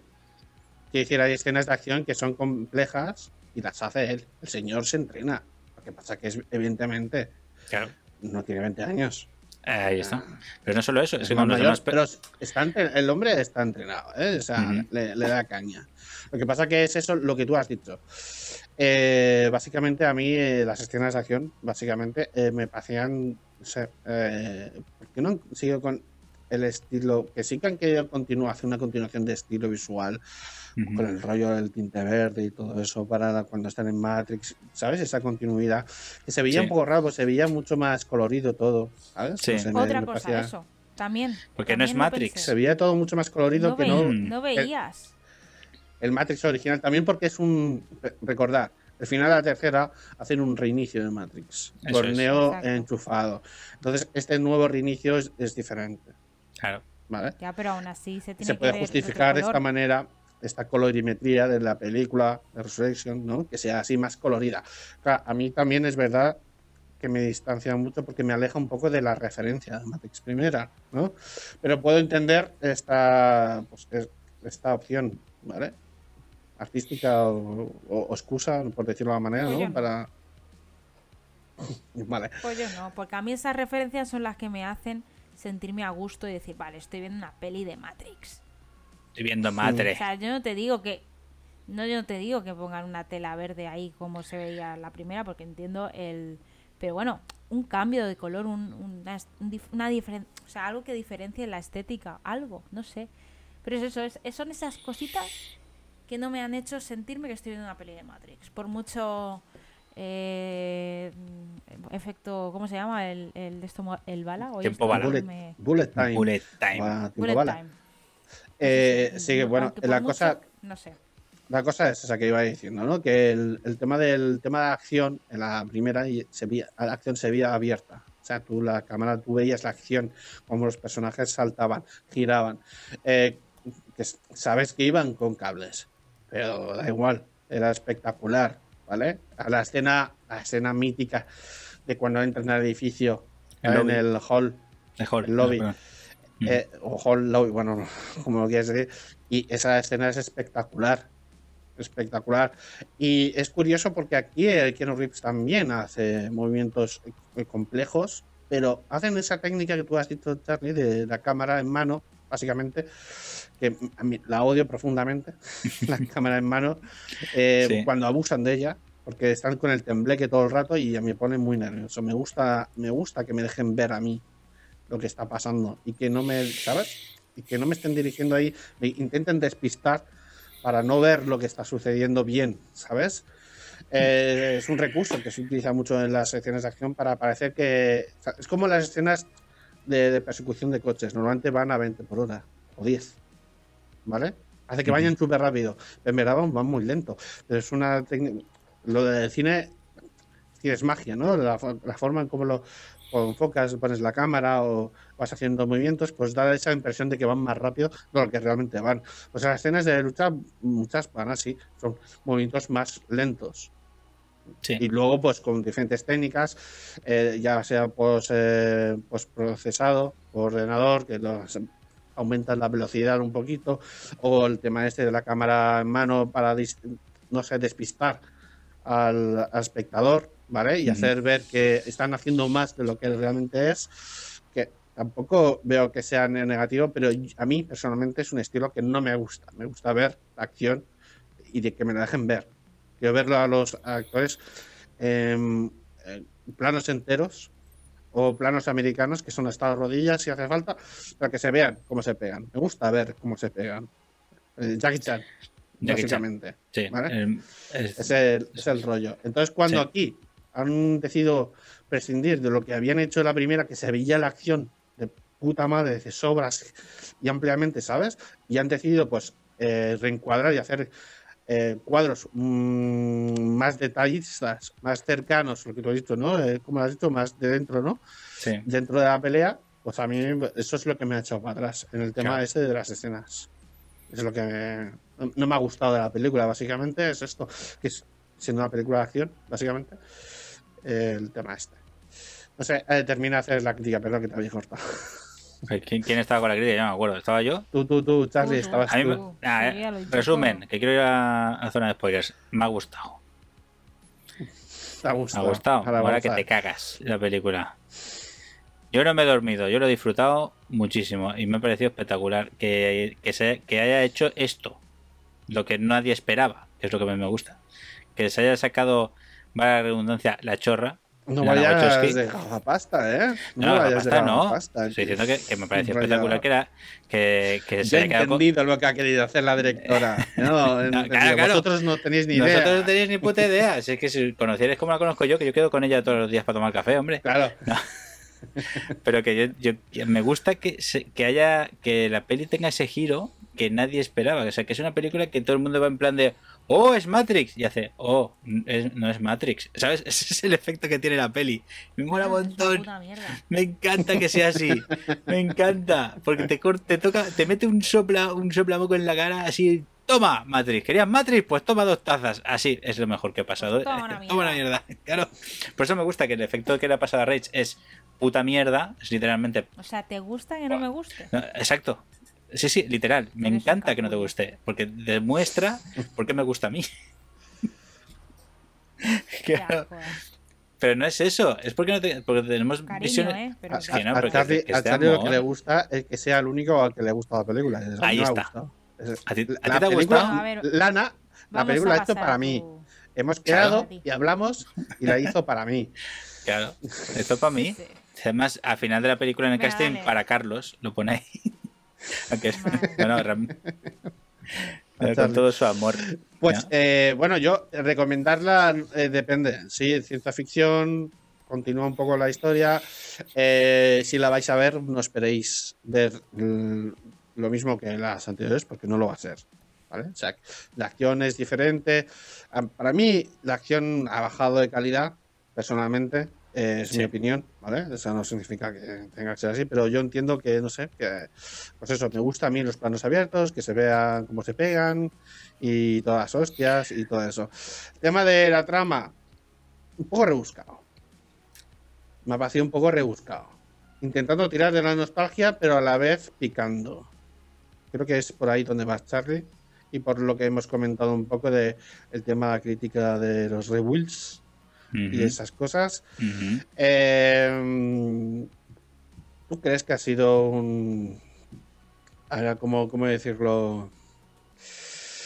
Eh, hostia, ¿ha sido una troleada de Lana? Sí, Yo creo que sí. yo creo que sí. Yo creo que en Wachowski Hombre. le dijeron Y el que no y el que no haya visto la escena final, que la vea. que la vea. El postcrédito es lo mejor de la película. Buenísimo. También. Luego Pero sí hablaremos que- de postcrédito. Bueno, pero De- de- prim- del de- u- minuto uno al minuto. sí, yo creo que sí. Yo, yo ¿cuánto creo. es?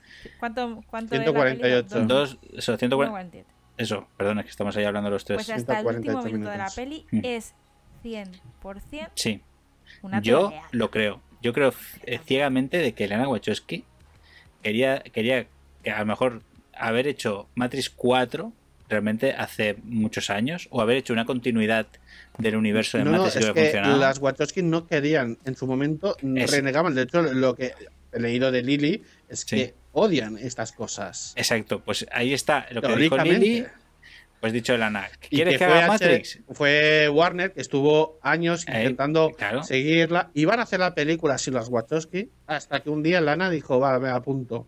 Claro, venga, que la hago yo.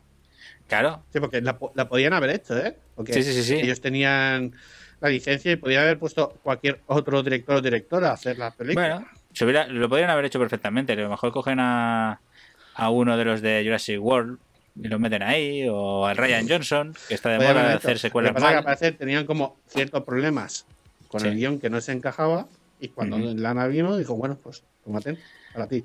Pero tú- También es parte ¿Tú de, crees, del guion, claro. tío, ¿tú qué crees que cuando hizo la, la preview de la película casi terminada se la enseñó a la productora? ¿Qué pensaría la productora cuando vio el pase de, el montaje de Lana? No lo sé, pero la idea de la productora, o sea, no, la productora, no, la distribuidora que es Warner, ¿vale? Sí. Es, queremos hacer Matrix porque esto da mucho dinero. Esa es su Pues, idea. es- pues esta peli no. Esta peli no da dinero. Se ha demostrado que, bueno, también tiene que ver un poco por la situación, pero justamente se estrena, Mm. estrenan la película cuando se estrena Spider-Man No Way Home, que venía con un hipe ultra épico y según el box office es un billón mundial, lleva Spider-Man. Y Ah, no, Matrix lleva... sí, sí, sí, lo he mirado sí, antes. una burrada. Y Matrix lleva Una burrada. 79. Ha co- La peli ha costado 150 millones y Matrix lleva ses- 79 millones recaudados. El primer fin de semana, claro. Entonces, a ver, sí, eso bueno. cómo Ya, ya, queda. espérate, espérate. Para que veas, tío, la- el hipe. Pero claro, ¿por qué? Por lo que decías Ya, al ya eran principio. algunos engañados. Sí, es que, es que voy, es verdad, tienes razón. Es que la gente Yo cuando fui al estreno, el día de estreno dije, hostia, es Matrix. Cinco gatos éramos en el cine. Había cuatro personas en día Pero de estreno por la noche, ¿sabes? Era más o menos normal, porque primero, estaba compitiendo con Spider-Man, y segundo, el efecto generacional. Es Sí. normal que había más gente en Spider-Man que no en Matrix. En Matrix ya, ¿cuánta Claro. gente le importa? Ya, pero, por ejemplo, ya, pero ese ejemplo que pones, ¿por qué con Star Wars mm, sí funciona? Es al revés. O sea, Matrix ha, ha calado millones de personas hace 20 años. Y Star porque, Wars, eh, no, porque Star Wars tiene mucha más miga detrás. Hay un universo expandido detrás que ha continuado con novelas. y no voy a, no voy a entrar había una- en la Son línea. nueve películas. Son Sabes que lo digo porque vamos a entrar. Pero no voy a entrar en la línea de que universo expandido, bla, bla, bla, bla, y que cojan y hagan una trilogía de puta mierda, basura asquerosa, para expandirlo y que venda millones. ¿Vale? Cuando se saltan y se pasan por el forro ese mundo expandido, y tú lo sabes, que tú eres fan de verdad Sí, de sí. Star Wars, se lo pasan por el forro y ganan millones. ¿Por qué? Porque pone Star Wars. ¿Vale? Y Matrix podría haber pasado lo mismo. Matrix es Matrix. Coño, ves al cine Bueno, que es no otra peli de Matrix. Y en parte no lo explotaron Ahí lo está. suficiente, quizás en su momento. No, lo explotaron de los dos videojuegos, porque creo que no has dicho antes Enter the Matrix, también No he dicho, cuentan. sí, pero entre The Matrix está muy bien porque está ligado con la trilogía. Y Path of Neo es un, es un refrito de la saga. Y luego está el, el multijugador online que sacaron, que sí que seguía la línea Sí. argumental de las películas de Matrix. ¿Vale? Ahí se quedó. Pero creo que no se explotó lo suficiente porque básicamente Mm. las Wachowskis no quisieron. Claro. Es lo que Ahí dicen. está. Es que a ahí ellos está. no les gusta esa movida. Ahí está. Pues querían A mí me extraña porque además son súper fans de las movidas de, no sé, de, de lo oriental, las películas y todo, Claro. del anime y todo eso. Ya, pero piensa No, que no, en no el anime pasa lo mismo. Tú una saga de, de algo en el mundo del anime y el manga, las sagas más longevas sí terminan, pero tienen una, una duración de flipante de 10 o 20 años, sí que es verdad, ¿vale? Eh, no como One Piece, que no es que parece ese señor no quiere terminar Bueno. la puta mierda esa, pero bueno. Em, Yo, yo Pero tengo entendido que es mucho relleno. Es Sí, relleno- pero bueno, eso es otra cosa. Me refiero a que cuando hacen un- una saga en el mundo del anime, es larga si la cosa funciona muy bien y si el autor realmente está vendiendo muchísimo. Si no vende, si el- la Shonen Jump, que es la revista, no vende su cómic, no lo, no lo compran, hasta luego Mari Carmen. ¿Entiendes? Ujú. Y eso, lo- eso pasa con los cómics del anime en Japón. Pero las otras sagas sí que mantienen, se mantienen vivas durante años. Pero claro, una continuidad como esa tenía que haber sido de que Matrix se hubiera convertido en una franquicia al nivel de Star Wars. Al nivel de que todos los videojuegos la gente los compra. Que todos los años hubiera cómics, libros, eh, series de televisión. Todos los años, desde que existe, tiene que haber mucho material constantemente saliendo que, el lore- que tenga que ver con el lore original. Y no lo hicieron. ¿Por qué? Porque las Wachowski dijeron, "Cht, eh, ya está. Hemos hecho las tres. Nos hemos sacado... sus declaraciones, ¿eh? Que no son declaraciones. cómo, cómo Claro, la cosa. porque, pero no a ver, quisieron. el, Claro. Piénsalo así. el Tú ten en cuenta, tiene Warner. claro, tú ten en cuenta que, ellos que- podrían haber hecho. que los autores, eh, las autoras son ellas y ellas querían hacer más cine. No quieren estancarse en Matrix. Y eso es lo que ha pasado, que al final sí que se han estancado en Matrix porque todo lo que han hecho no ha funcionado. Y eso que tienen cosas muy chulas hechas. Eso es verdad. Y al final lo que ha pasado es que han tenido que volver. ¿Por qué ha tenido que volver? Porque han insistido. Al final una de ellas ha dicho, venga, va, ¿qué lo hago yo? ¿Y qué ha hecho? Reírse de todo el mundo con esta película. ¿Qué es lo que querían? ¿Qué es lo que ha hecho? Dice, venga, ¿que vais a ver Matrix? Sí, Bueno, entrar al cine. es Entrar, entrar, pura, a menos guapos. que te lo haya contado a ti en esos cafés, claro. Exacto, a mí me lo Entiendo. contó y como yo ya lo sabía, pues yo ya iba con la idea montada en la cabeza. Claro, Vale, vale. Claro, claro. Y me salían los Entendemos, bocetos y todo. Vale, entonces, ahí nos estamos alargando un poquito, pero vamos, eh, recomendada. Sí, Recomendada si te gusta la ciencia ficción, pero sobre todo pensar que no es Matrix. Sí que es Matrix. Sigue la historia de Matrix, pero no es Matrix, no vas a ver Sí que es Matrix. fantásticas escenas de lucha, no vais a ver eh, movidas eh, grandilocuentes. eh, ¿vale? Es Eh, Matrix. Sigue Uno diciendo, "Mm, vas a ver esto, pero no es Matrix, no es Matrix. Y el otro, Es, es es Matrix. Matrix. es Matrix. Claro. Es Matrix. no es como la que nosotros recordábamos en Es el una puta 99. cagada que se parece a. Matrix. ¿Eh? Vale, vale, vale. Que se Sí, ríe sí. del A mí no me acaba de convencer que- la película. No digo que sea mala. No digo que sea mala, Yo pero sí. evidentemente Yo también tenía un cierto. eh, esperaba una cierta relación más cercana a la experiencia que tuve. Hubiera molado, hubiera molado, ahora que estás diciendo eso, que, que los postcréditos hubieran sido Elena Wachowski riéndose a carcajadas en la, a pla- plano de cámara a la gente en el cine, tío, así. ¡Ah, señalando. ¡Os lo habéis tragado! Bueno, a Ahí ver, hubiera molado muchísimo, pero bueno. Así que, nos vamos a la zona spoilers. por favor. Vamos allá. Por favor. Entramos aquí en zona spoilers. A ver, resumen, un resumen así al aire. eh, resulta, final de la tercera película, eh, Neo pacta la paz con los- las máquinas para que convivan. Los humanos pueden hacer su vida sin que vengan las máquinas a destruir las ciudades que vayan haciendo y, y además si quieren, hay gente dentro de Matrix que quiere salir, que les dejen permiso para sacarlos. ¿Vale? Ese es el de esto. Mientras eh, ellos aceptan que hayan humanos haciendo de pilas y para que las máquinas puedan seguir pues alimentarse pues eso, de la energía de las pilas, ¿no? Un, un pacto así de caballeros, Sí, de- por sí. decirlo de una manera. Y además Neo hace de antivirus. Sí. hay como un servicio antivirus de, Es de. McAfee que te va avisando McAfee. eh, eh, actualización. ¿vale? Y cosas así. ¿Vale? Sí. Ese, es, ese es el trato que llegan al final de la última película de la trilogía original. ¿Vale? ¿Qué pasa? ¿Qué vemos aquí? Es a Neo como que, le, como que le han hecho un lavado de cerebro dentro de Matrix, siendo un genio de la programación de, que ha tenido éxito en un videojuego llamado Matrix, donde cuentan las, la historia de las películas de Matrix, la trilogía, y que es tan famoso que es por eso, pero que tiene está un poco cucu y va a un psiquiatra a que le dé pastillas eh, Que, azules. que el psiquiatra es Neil Patrick Harris, ¿eh? Se acaba de polla, Yo ¿eh? creo que lo mejor de toda la película. Sí, sí, sí, sí. Yo me quedé Entonces- flipado. Yo, Bueno. ¿Cómo han convencido a este señor? Claro. De hecho, sí, sí, sí. Pero, eh, que a mí con este actor lo que me pasa es que estoy viendo eh, cómo conocí a vuestra Sí, madre. tú ves a. Yo también. a Yo esta en algún Barney. momento veo que va a hacer una bromita y Sí, eh, es que todo el rato, es que lo tengo, está todo el rato así, entonces no, no me acaba de convencer porque veo que no me cuaja. Es un problema ¿eh? para muchos actores, sobre todo, por ejemplo, los actores que protagonizan grandes eh, personajes como el de Harry Potter o de James Bond, que luego son pues eh, mitificados o, tienen la etiqueta y luego quieren hacer otras cosas y se tienen que desprender de ese personaje y no pueden. ¿Vale? Y, es un problema a veces. Pues es- a mí me pasa con este personaje Con este actor, perdona, ¿no? que está ahí. lo- es- para mí es ese personaje y no me A ver, a ver. mira han puesto que unas gafas muy él. chulas, perdona, pero han puesto unas gafas súper chulísimas azules que con eso le cambia el- todo el carácter, ¿eh?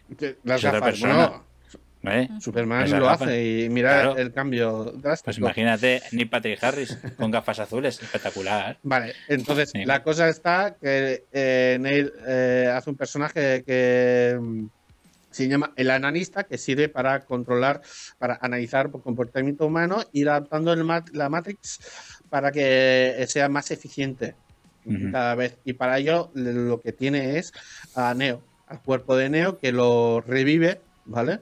Lo Sí, reinserta me- en Matrix ¿No os moló eso? y lo tiene ahí.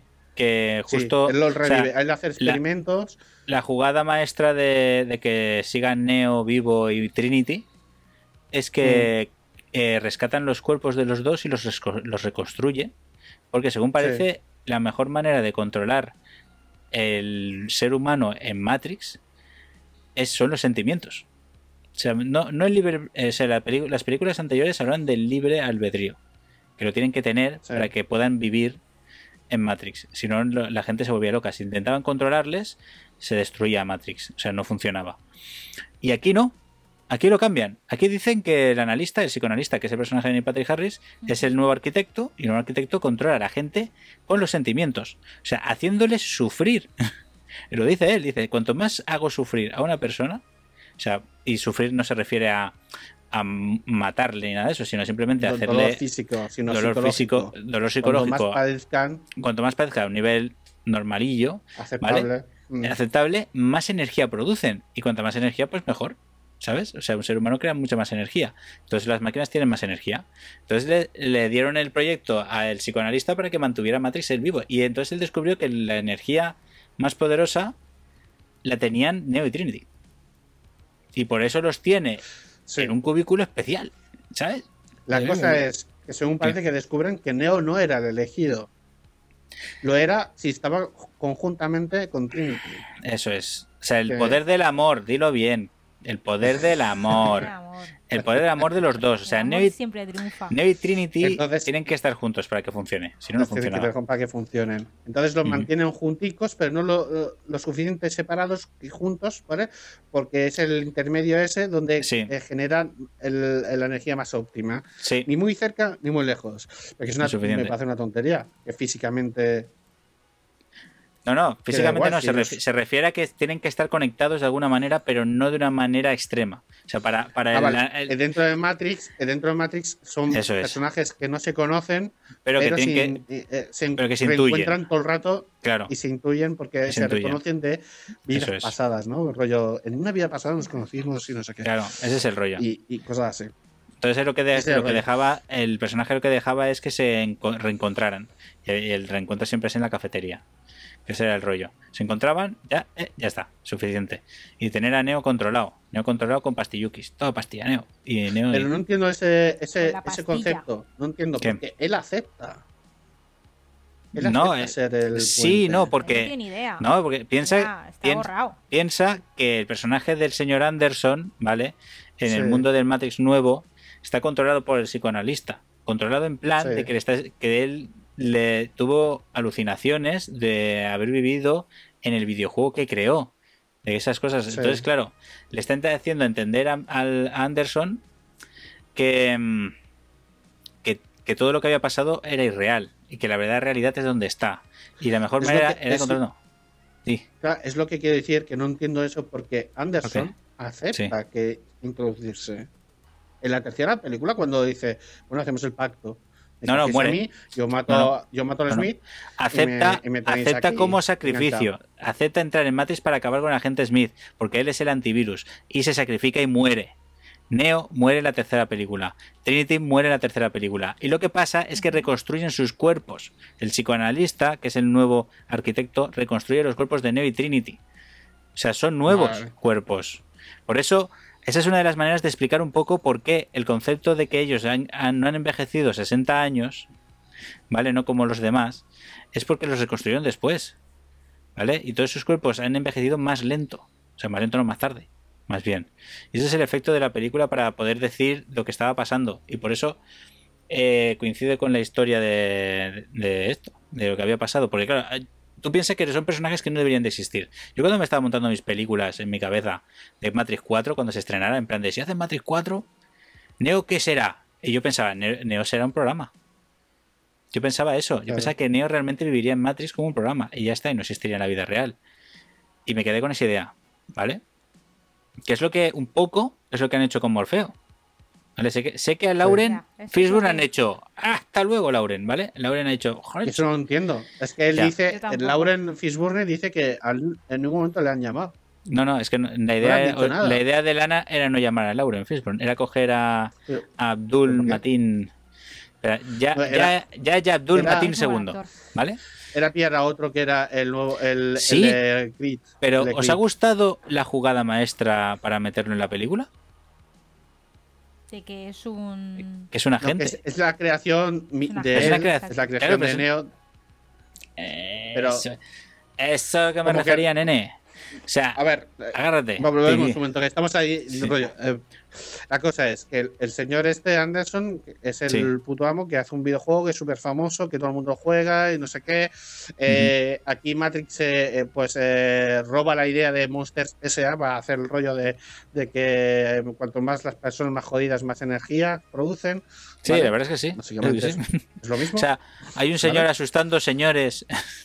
o sea, esa idea me gusta, a lo mejor es verdad. A lo mejor hay un tío en cada habitación del universo de Matrix haciendo ¡Ya! Le pega su saco, entonces se pone la nervioso y crea energía. Ya. me mola, me mola. súper energía. Me ¿Qué mola, me que en- eh, bueno. Entonces, eh, la ¿Qué? cosa es esa, ¿no? Eh, que resulta ser que el Anderson, como tiene estos sueños eh, raros, que le parecen tan reales, dice, pues voy a hacer un huequito aquí en el servidor de Matrix, voy a hacer mi rinconcito para recrear esos sueños que yo tengo, que es justamente las escenas de Matrix que Sí, vemos pero son calcadas a la película original, pero con otros Claro, actores. pero lo explican. Están explicando de que él, ha creado un, un modal, creo que se llamaba, que es un Sí, que programa que es para es un Mm. programa para, para hacer para que autoaprenda la IA, para que la IA aprenda. Entonces, lo que había Mm. creado en ese modal era exactamente la escena del principio de Matrix. Que existe en ese mundo, también existe como en el videojuego. O sea, todo lo que es Mm. Matrix, la trilogía completa es un videojuego que se vendía, que vende la, la compañía de donde trabaja Anderson. ¿Vale? Y, es, y ese modal que había creado era justamente esa escena donde había creado un personaje que era un agente, pero ese agente realmente era un personaje basado en Morfeo. Pero basado en Morfeo y en el agente Smith. Tenía las Sí, dos matices de los dos.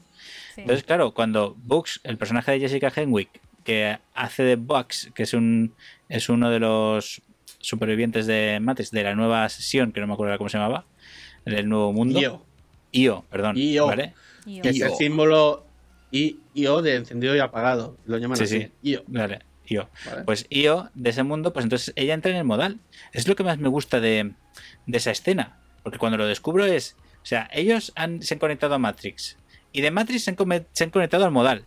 ¿Sabes? O sea, han entrado en Ah, otro, sí. uni- en otro, en otro universo realmente de, de ese mundo. Uno creado por, por el personaje de Anderson. Y descubren a Morfeo. Y, y ayuda a Morfeo a escapar de ese modal. ¿Vale? Es buenísima esa escena. Me, me Vale, mola muchísimo. Aquí yo quiero ¿sabes? hacer un inciso. ¿Qué? Personaje de Morfeo chistoso. ¿Eh? ¿Que no te gusta? A mí me gusta. A mí me gusta. ¿Ves? Eso me ha gustado. Me ha gustado muchísimo. Por favor. Hombre, que por le favor. mete, le da la pastilla roja y le dice, a ver, para los programas sacarlos es un cachondeo. Y le dice, ah, sí, ¿qué pasa? Y se, y se y va borrachísimo todo el rato para salir de- del modal, pero, pero borrachísimo. De pero un cachondeo ahí, tomándose el cachondeo todo y tal. Y luego es un cachondo constantemente. ¿Pero por qué? Porque piensa que es- son dos matices. eh, Abdul, el personaje de Abdul, es Morfeo, pero realmente es Morfeo Smith. ¿Vale? Sí, Son pero dos a ver, juntos. ¿cuál de los dos? Morfeo y Smith era chistoso. Smith, era un cachondo. Smith Era un pero cachondo. era más. Reconoce ha lo sido que era un cachondo, sarcástico. que era más sarcástico. Bueno, pues si juntas a los dos haces más, como era, menos menos es más, pues entonces se vuelve un cachondo. Y ya está. Ah, eh, es la No decirte, ¿eh? A mí me gusta, No y me gusta la, in- la inventada de lo, de lo de sacar los programas a la vida real, ¿eh? ¿Vale? Los, los, neo- los cientéticos, cientéticos, que te Sintéticos. ¿vale? Crea, o sea, en el mundo real puedes, puedes sacar a los programas de los de Matrix que tienen, que son unas IAs perfectas, que eso, eso es lo que más me gusta de, de lo que se creó en Matrix. Porque tú en la Matrix Reloaded te presentan las, los programas. ¿Vale? Las personas, los NPCs que tienen vida propia, que viven en Matrix. Mm. Y son IAs que programan cosas, que crean cosas para funcionar en el mundo de Matrix. Y aquí, Y aquí lo- pues lo vemos como una especie de que no acabo de entender esa tecnología muy chunga eh, Bueno. porque, porque hay- luego hay cosas que me rompen los eh, las reglas universales de la película Ujú. eh, de, que- de cómo ese esa figura NPC como las bolitas esas luego Sí. puede alejarse yo pensaba que estaban controladas por una especie de proyector No, dentro, es- y es nanomáquina, pueden no. irse donde les dé la gana Sí, porque la, lo, Me que, súper raro la- lo que utiliza el personaje de Morfeo es, son nanomáquinas. Son nanomáquinas que van todas juntas. Son las bolitas que van unidas en, como imantadas, piénsalo así. Entonces con eso se puede mover Mm. por el mundo real. Es lo que utilizan para sacar los científicos en los programas de Matrix. Me y luego están los muy otros. Tecnomagia. Me Sí, bueno, pero te- tecnomagia. No sé. muchísimo. Pero bueno, las nanomites existen, que lo sepas. Y luego Sí. están los sintéticos, que son eh, esos bichos, que son máquinas, son como los, Sí. los pulpos, los, los calamares, ¿vale? De Matrix.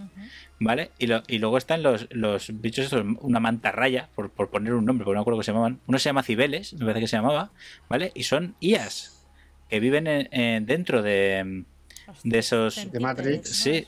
Y su Claro. forma física son animales en la vida real. Son animales, pero son animales, son son, per- son Animales robots, son, son animatrónicos, sí. son son robots realmente. Entonces, claro, eso es lo que Mm. me mola de eso, que conviven con la, que al final IO es un mundo donde los humanos conviven con las máquinas.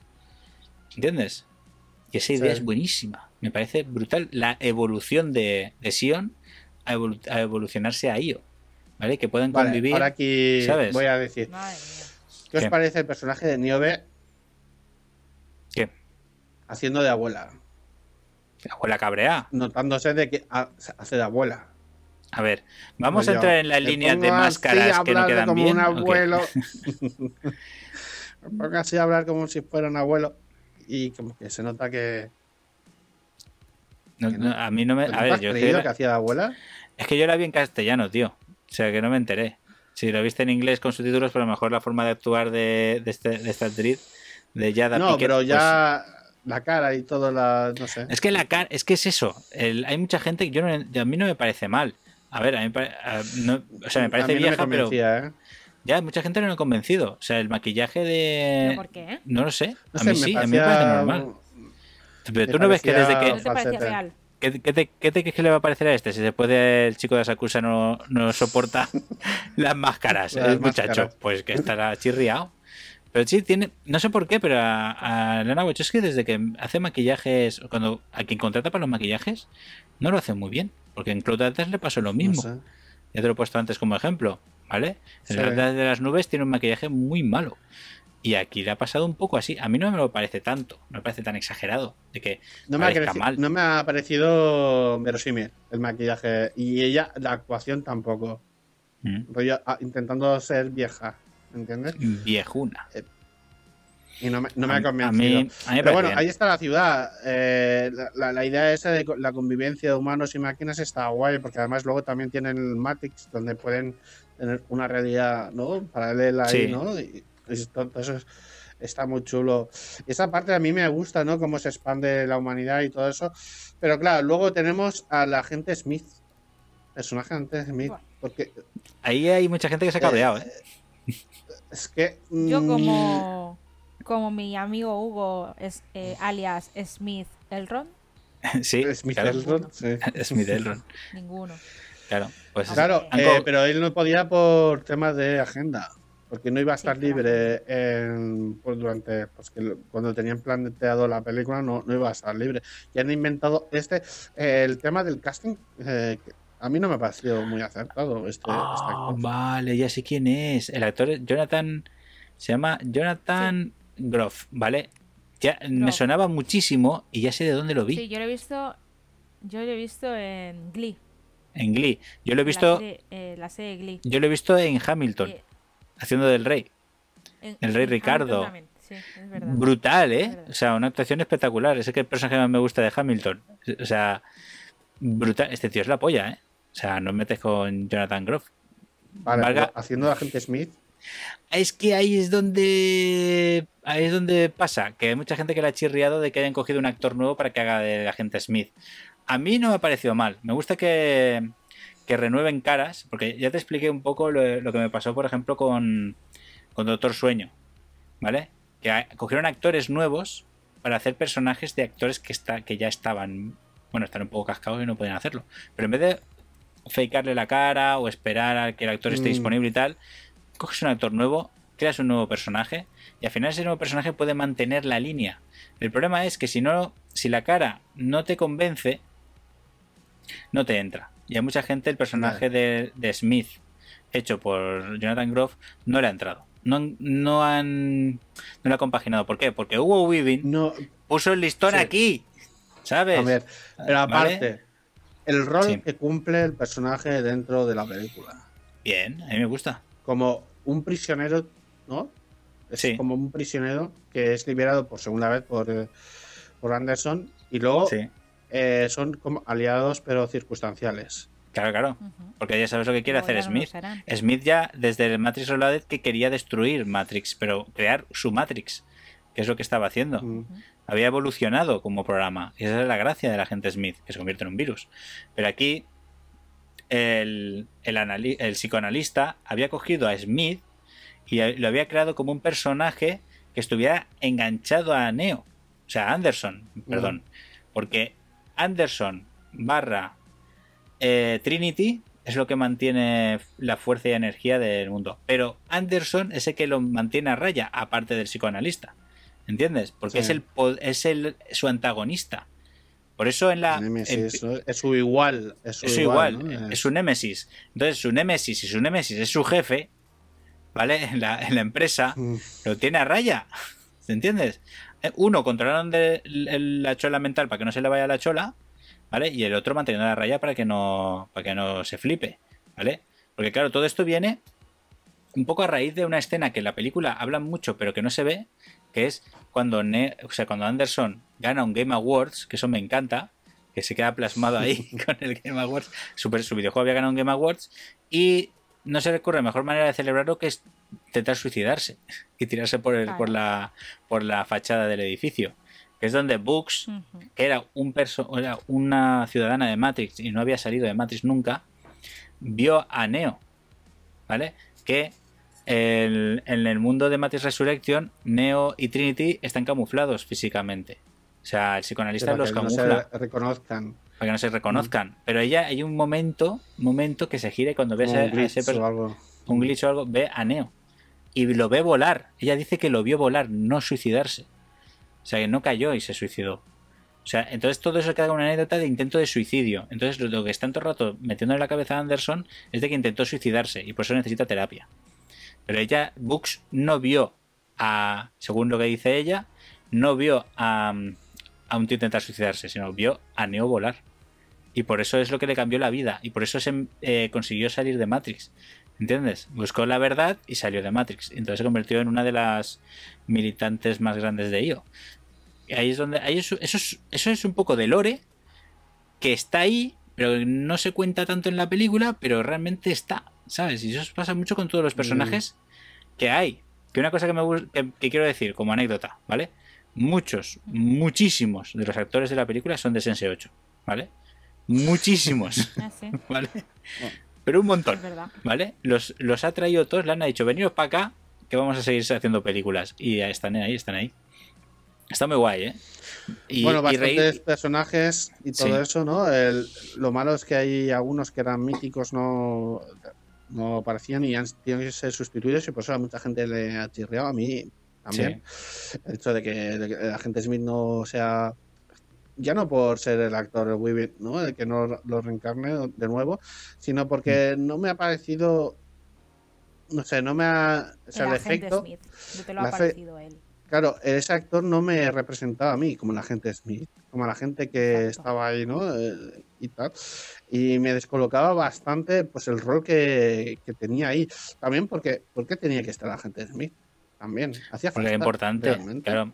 Sí, no. A ver, realmente. En, la trama, ¿qué hace? ¿Es importante realmente el, agente Smith? Aparte de hacer un Deus Ex Machina al final, salvándoles un poco en la reunión final. Aparte de eso, ¿Qué, significado tiene tenerlo ahí? Es, es, lo que te decía, es como ese, ese, momento de que tienen que hacer un poco de ayudarse entre ellos porque le pide ayuda. O sea, se pegan de hostias eh, Neo y Smith eh, haciendo una escena, tío, haciendo una escena literalmente calcada, casi, casi, casi, casi calcada, la escena de cuando se pegan ellos en el, en, el metro, ¿vale? Y en ese momento es cuando mm, resurge un poco Neo, ¿no? Resurge Neo en plan. ¿Y no, no, te, no te pareció un poco raro que Neo, o sea, el personaje de Keanu, va recordando, va sabiendo quién es, ya sabe que es Neo, ya sabe hace el chistaco de ella ese kung fu, que eso, me, eso sí que me dolió, me dio mucha vergüenza ajena, no hacía falta. ¿Vale?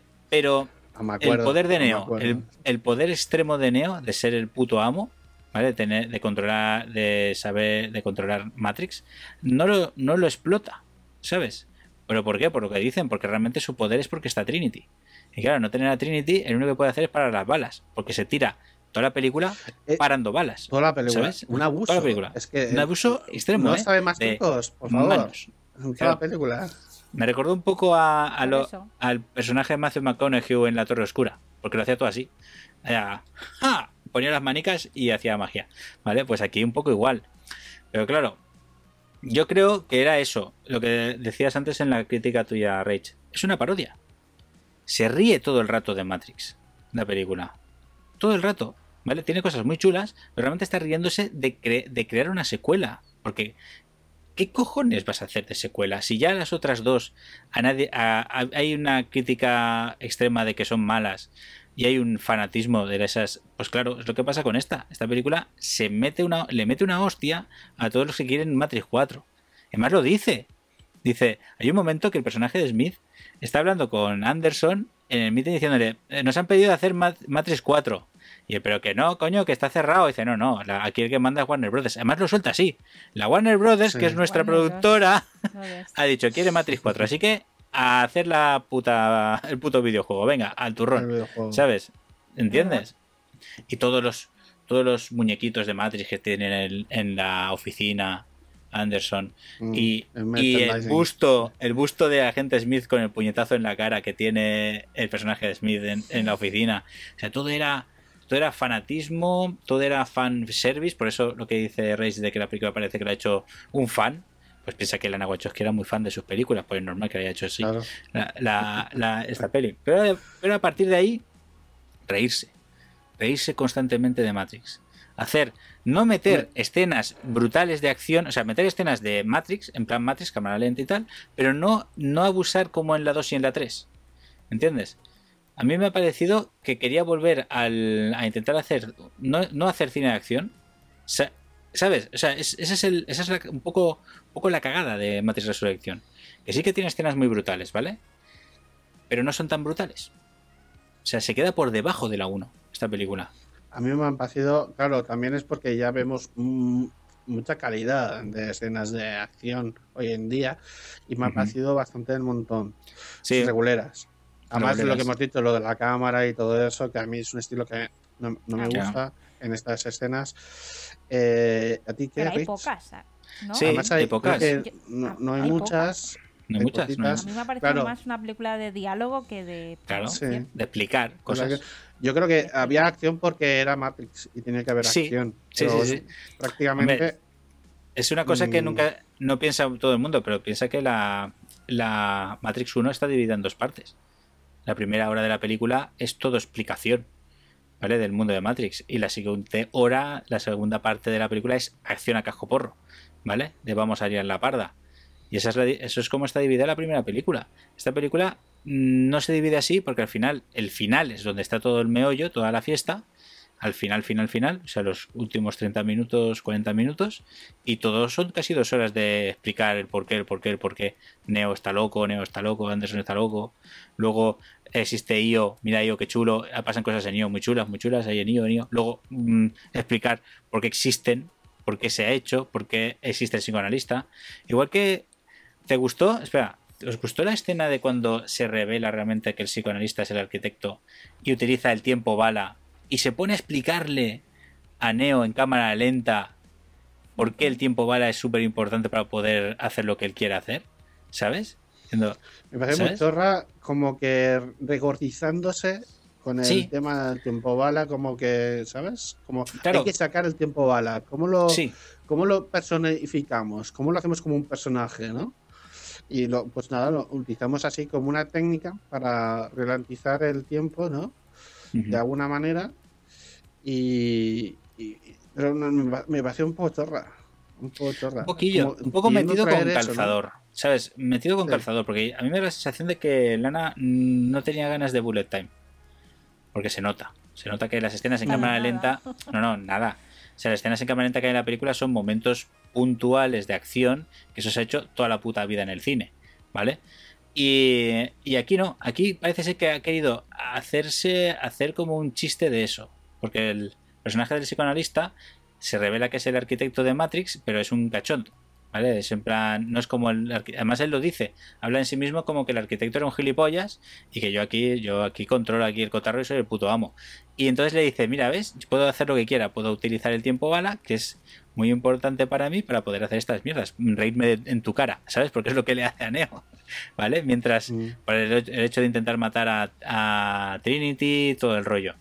Y claro, al final se queda en, en- en anecdótico. Una cosa que es, eh, es una marca de la película, la primera película, aquí es una chorrada. ¿Sabes? Es un momentito.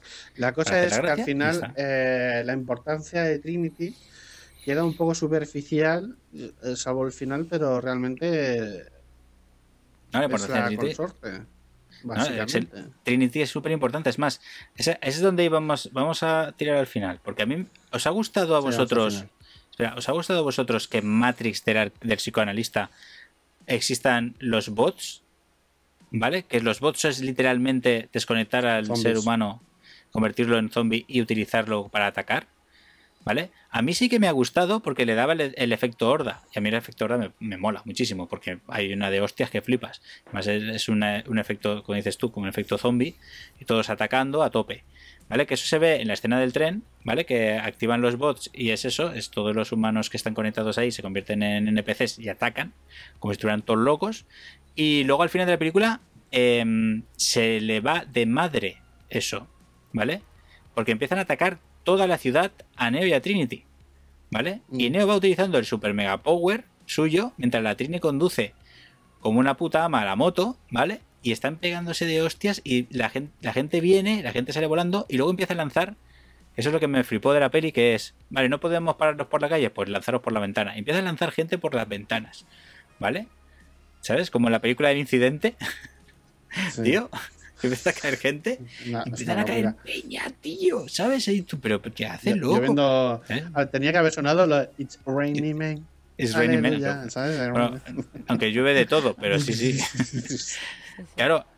Y dices tú, vale, vale, aquí a la Lana Wachowski ha dicho, a ver, yo no voy a hacer escenas de acción eh, en plan Matrix, pero voy a meter una puta locura que se me ha ocurrido, porque es esa, meter gente suicidándose para parar a Neo. Muy guapo, ¿eh?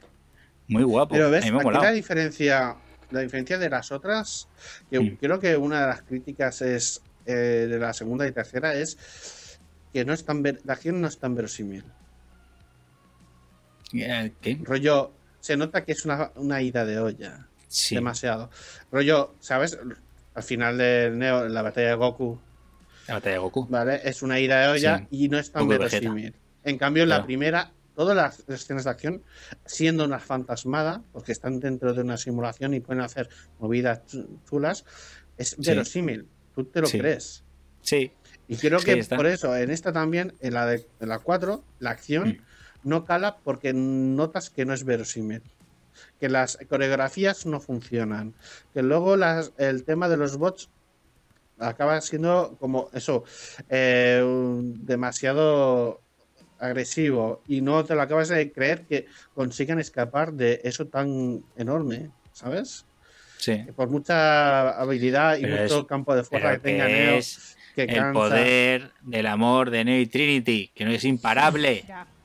Coño. Es que luego lo vuelvo a decir, el amor, El amor. siempre triunfa. Exacto, siempre triunfa. Al final, ¿qué Bueno. pasa al final? Al final es una historia de amor. Claro, es una historia de amor. Al final, ¿qué pasa? Al final, ¿qué pasa? Llegan arriba y les atacan los, los helicópteros. Y Neo se pone a parar balas como un, co- como un cachondo. Y le tiran un misil y lo esquiva. El cabrón. No, ¿Y qué coge pasa? uno y además lo tira. O sea, Lo tira, escena ¿eh? de videojuego.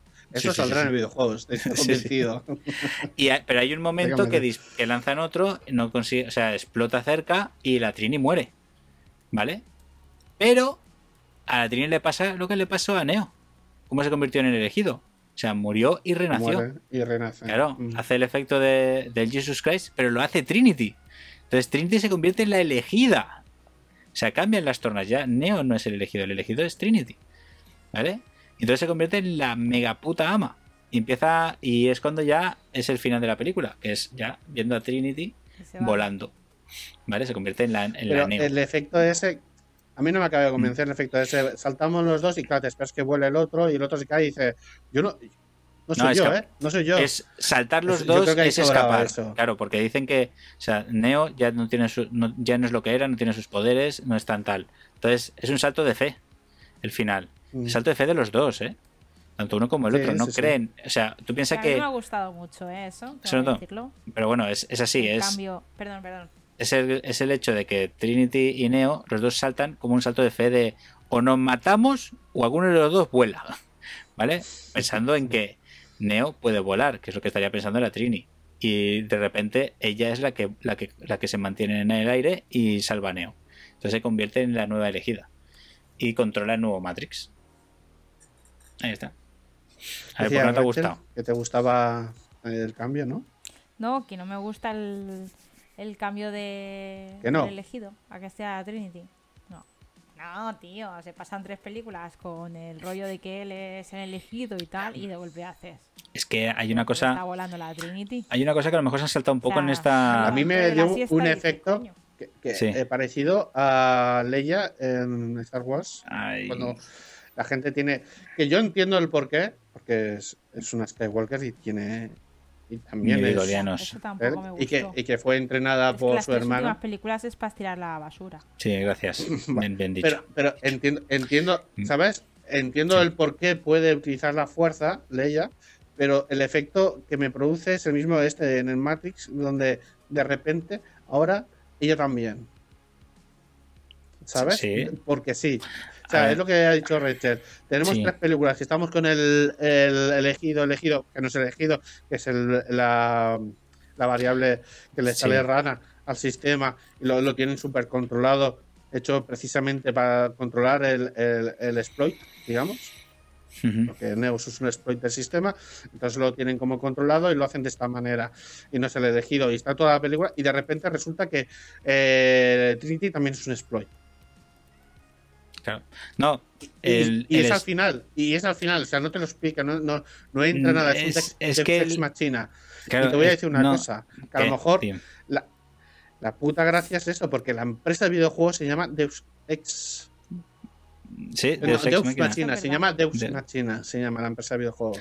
Pues imagínate. ¿Por qué será? Claro, es que lo más Entonces, seguro al es final. Trinity, de la nada, resulta que es eh, elegida también. De Chosen One. Pero es la elegida. Pero o sea, no explican en ningún momento ni por qué, ni por qué No. tal. No, es por el poder la- de los la dos. trilogía original. Claro, Claro, la pero- trilogía original estaba súper Entonces, ¿qué se explicado el por qué era Neo. El Claro. elegido entre los dos. Ahora tú, ahora soy yo. Claro, no, tú, claro, chocan, chocan la manica y le toca a Trinity, y luego chocan la manica y le toca a Neo. Eso sí, coño, sí que es verdad, se videojuego pasan el de poder. los poderes. No, en, el mo- Estaría- en la- está- en Matrix Resurrection, cuando están explicando cuando renacen los dos, dice que hicieron muchísimas pruebas. Es lo que pregunta, es lo que el personaje del analista, eh, Daniel Patrick Harris, explica. Dice, hicimos un montón de pruebas con vosotros. ¿Vale? Y era que si estabais muy cerca, tenéis un poder eh, incontrolable. Incluso fuera del mundo. Porque tú acuérdate que en Matrix, en la trilogía final, en Revolution, se ve que Neo puede controlar las máquinas desde fuera. ¿Vale? O sea, Mm. gastando muchísimo poder, mucha energía. Pero de hecho, el efecto de los dos juntos creaba tanta, tanto poder que no podían controlarlo. Entonces es lo que explican un poco con el final. Que al final, el hecho de que los dos crean en ellos dos, que estén los dos juntos, que se reconozcan, que sepan quiénes son, que se sepan que Trinity y Neo están ahí, es lo que hace el crear el poder. Entonces, el- la resurrección de Trinity es un poco por eso. Porque se crea, se tiene más poder gracias a que está Neo ahí al lado. Entonces ella es la nueva. Es el nuevo, el nuevo Neo. La nueva Tri- Trinity siempre ha tenido Bueno, poder. podríamos tirarlo poder por ahí. dormido. No me acaba de convencer. A El- ver. a ver, no lo, no lo estoy justificando. ¿Vale? Perdonad. Vale. No quiero decir de que sea lo Yo mejor de la peli. otra cosa sobre eso. Claro, Vale. pero podría ser eso. Sobre el tema ¿vale? de la. El- Dilo, dilo. ¿Qué? Ya me he perdido. Ah, no. No, no, cuando acabes. Cuando No. acabes digo el que he leído sobre el tema de Trinity. Porque lo que, lo que decías tú antes, Ben, que el rollo de que sean, de que estaba bien cerrada la trama de las tres películas, es verdad. O sea, Neo era el elegido y ya está. Y porque se explica como una cosa muy guapa que explican en las tres películas, de que el efecto del elegido, el arquitecto lo dice en Reloaded. El efecto del elegido, Ha sido súper criticado esa escena de que esa escena es buenísima. Impresionante, pero a mí me gusta. A mí me encanta, porque además lo explica el arquitecto. Dice, los, el elegido, tú has tenido, ante- le dice, has tenido antecesores ya. Siempre se crea un elegido para que se mantenga la esperanza y de que Sion quiera existir, porque la esperanza hace que la gente siga viva. Entonces tú, Mm. tú eres uno de muchos y vendrán más. Y lo dice el arquitecto. ¿Entiendes? O sea, Neo no cambiará, no cambiará las cosas. Claro, me encanta esa escena porque se dice, a ver, le mete un vasco y así, ¡pla! Que tú eres un gilipollas, que ahí anda que no hay elegido su normal, ¿sabes? Y se lo dice a Neo en Reloaded. Ya, pero claro, es que Reloaded y Revolution son una mierda de películas y no hay que verlas. Pues claro, porque ahí están. Está toda la explicación. Y lo explican. Y está cerrada la trama de Neo. Perfecta. Pero claro, le, le han dicho a Lana, ¿quiere hacer la 4? Y dice, "Ch, sujétame el cubata. Y ha hecho esto. ¿Vale? Pero ¿por qué tienen que traer a Neo y Trinity y a Morfeo? Y Porque, ¿Por qué los tienen que ver, traer? está ¿Por qué no clarísimo. siguen- Está clarísimo que es de Lana porque Wachowski si no esto. se quejarían. Sí, pero porque El quiere... que, no se, el que se- no se queja porque no es Matrix, se quejaría porque no están ni Neo, ni Trinity, ni Morpheus. Yo creo que pensaron todos. es así. Yo creo que incluso Keanu pensó que lo más importante de la película es que el poder de los dos y que Trinity se convirtiera en el personaje más importante. Yo creo que Lana Wachowski estaba pensando en eso. Ahora, o sea, cuando empezó a hacer esta, cuando empezó a hacer el guion de esta película, quería que la mujer fuera más importante que el hombre. Puede ser, porque yo he leído otra- una eso es una de crítica, las cosas que he leído. una crítica fuerte al movimiento woke, como lo llaman en Estados Unidos. ¿Qué es eso? Es el despertar de que está Ah. asociado a los progresistas y, y ese insulto raro que te llaman progre como insulto. Ah, vale. Algo extraño para mí porque el progreso no entiendo, no lo entiendo como insulto. Pero hay, Hay gente gente quien que, te lo diga. Hay gente, ya, pero hay gente que te llama progre como un insulto. Y digo, vale, Eh, gracias. Supongo. Porque va a ser un insulto eso, ¿no?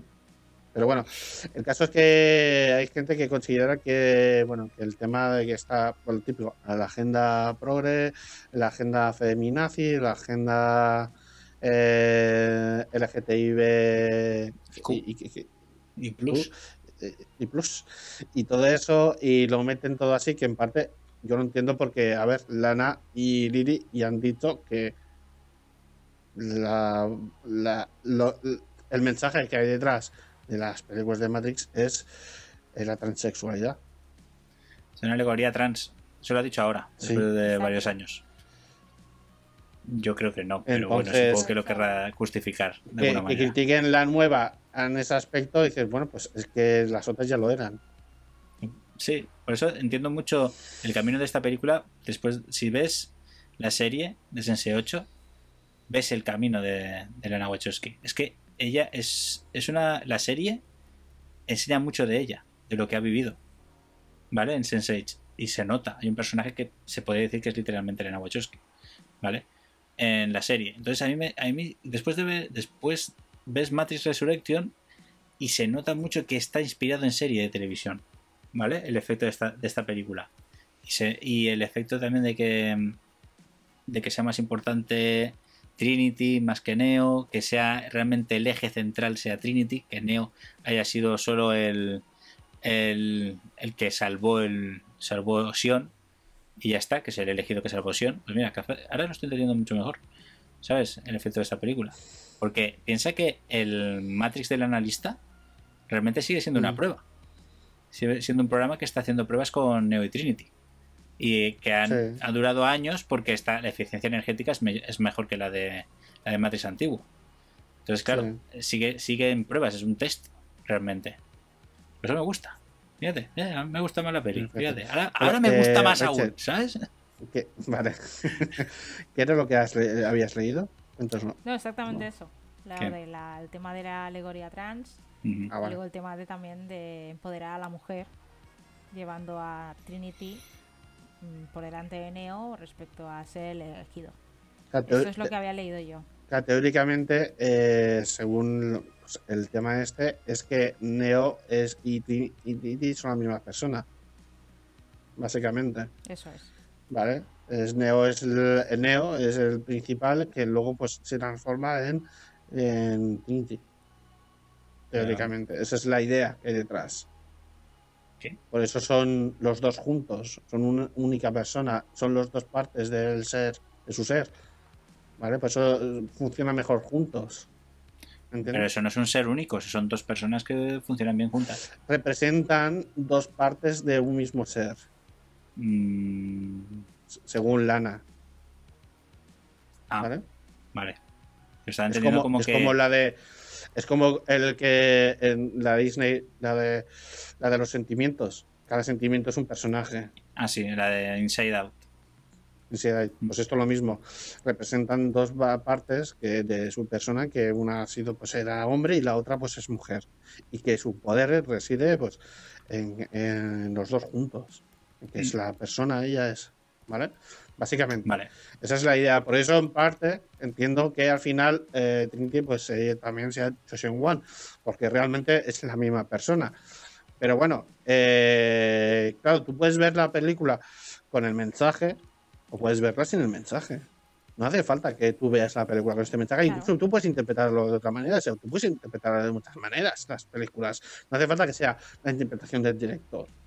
Puedes entender quizás una cosa u otra si sabiendo pues la interpretación del director y lo que pretendía hacer. Pero además tú puedes hacer tus propias interpretaciones eh, a la película. La puedes adaptar a diferentes mensajes si quieres. ¿Vale? Aquí cada uno depende de su perspectiva. Y más o menos. No, no sé. Entonces queda la cosa así. Creo que vamos terminando. Nos hemos alargado un poco. La de. Matrix. Vale. Eh, lo último Matrix. es lo de. Iba a decir, iba a decir la historia. Final.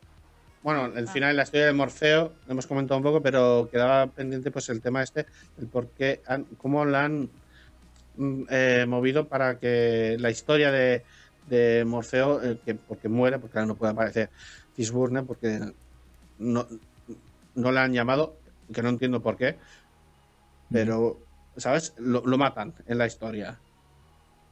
Sí. Lo matan en la historia, pues, se supone que el, como el líder de mesiánico, o sea, el, o sea, el digamos, el, el que crea la iglesia de Neo, ¿vale? Sí. Es el Papa Mayor. El Neo- Papa... ¿Neonistas le llamaban algo así? Porque hay, uno, hay un no, no sé, pero lo, lo- lo decimos así, Sí. neonistas. Y que se confía de que la guerra se ha acabado y, y cachaplum porque se, las máquinas se cargan Sion. Sí, Esa es la historia. entraron, entraron y destruyeron Sion al final. Al final sí que esa paz que había. Ah, ah, y entonces pillaron desprevenidos porque eran fieles creyentes de que la eh, había paz. No sé, me parece un poco cogido con patas. Eh, sigo sin Bueno. entender por qué no han llamado al actor. Pues porque querrían a un Pues señor ya. que se metiera de tollinas como Morfeo antes y Lauren Fishburne está muy, muy mayor, ¿eh? Para pegarse de hostias. ¿Sabes? Entonces a lo mejor no querían hacer eso. Pero podía parecer igual, no siendo el. sí, el, eh, es más, podría haber aparecido los dos Morfeos. Los dos, Lauren Fishburne claro. haciendo de. Morfeo señor mayor. Para hacer un tra- una. Claro, ya, pero a lo mejor. mira, yo quiero porque no ponerme es el mismo personaje, además. No, exacto, el no es el mismo personaje. Pero No. A lo mejor es que la idea original es que Morfeo fuera el señor mayor que, que vive Nio, ¿vale? Y le enseña tal. Pero es que la ideología de Morfeo choca con la de Niobe. Niobe cambia a Sion, o sea, convierte a Io en un mundo que convive con las máquinas. Y, y, el, y Morfeo era neonista, o sea, era el elegido a, a, a Cholón. Entonces, a lo mejor la idea original es que apareciera Morfeo siendo el jefe de Sion, que no existiera Io. Pero a lo mejor Lana dijo: No, vamos a matar a Morfeo. Vamos a meter a una mujer líder de Io y que sea Niobe y que vuelva Niobe. No me y parece mal. entonces A mí lo que me parece mal es la caracterización que le han hecho. Que no me acabo de creer el make-up que le han hecho. Pero bueno, Ya. yo adelante. O sea, que sea Niobe, genial. Por eso. Ahora, Entonces, claro, creo que ahí está, ahí está el rollo. Yo creo que Elena Wachowski está intentando también cambiar un poco el efecto de, de su cine. Que el cine sea más eh, in- intrusivo. Inclusivo, ¿no? ¿Cómo se dice? Intrusivo, ¿no? Inclusivo. Inclusive, Intrusivo, sí. Inclusivo, perdón. Inclusive es lo, que algunos todo- lo llaman. Claro. Sí, pero Sí, pero eso tampoco es. Que todo, todo converge, que todo el tipo de personajes sean, sean vivos ahí, que no haya un- una cosa tan cerrada al, al hombre, la verdad. Entonces me da la muy sensación que a lo cis, mejor por patriarcal, ¿no? Por decir, es lo Exacto. típico, ¿no? Vale, muy Claro. centrado en las costumbres de los 90 o dos, principios de 2000, que Sí. era la primera trilogía y tal, eh, Claro. y que se va ahí, pues aquí que sean pues más pues más realista, ¿no? Con la vida que Claro. hay, eh, exactamente. Y que algunos tachan de eso de agenda progre, agenda LGTBIQ+. Sí, Eh, creo que lo he dicho bien, no sé qué sí. sí, está Eh, bien, y sí. cosas así, y, y lo critican como que ah, nos están metiendo ideología en, en las películas. A ver, gente, la vida es política. Sí, Todas tus decisiones, todo lo que ha- haces está basado en tu ideología. Por lo tanto, todo, todo el cine es, es, es política, siempre lo ha sido. sí. No Sí. entiendo yo esto. ¿Que no te gusta este, esta política? Vale, pues no, esto no es una película para ti. Ya está. Que lo critiques ahí como que, que es agenda tal, agenda lo otro, no, no, no acabo de entender. Pero bueno, eh, ahí está. Eh, como, como lo he dicho antes, tú puedes interpretarla como la ha querido hacer el director o director en este caso eh, y que lo ha explicado, o puedes interpretarlo como quieras, como hay otros directores que no, que no explican a su interpretación. Dices, aquí lo tienes, haces tus, tus movidas en la cabeza y tú decides lo que tú crees que, que contaba esta película. Y ya está. Y nada más. Y yo creo que lo vamos a dejando ya por aquí. No sé si hay algo más que queréis decir. Eh, creo que Richard está a punto de morirse. bueno, este, no, es que, bueno, es que a ver, ya eh, a, en un no puede ser, no voy a hacer otro teaser igual que el anterior. O sea, por favor. No, pero no hemos testado. No que va. No, que, no que va. hemos testado dos o tres veces, pero nada que, que yo estaba, yo lo he visto. Nada que, que Sí, pero, pero nada que ver con el anterior, de todas formas. es que no tengo mucho que decir porque no me ha gustado. pero aunque no te guste, tú puedes explicar las cosas que no te gustan. Y... Sí, pero es que como... Mira, te voy a decir una cosa. Me ha gustado, o sea, es que me ha gustado ahora. Me ha gustado por, por lo que ha explicado Charlie.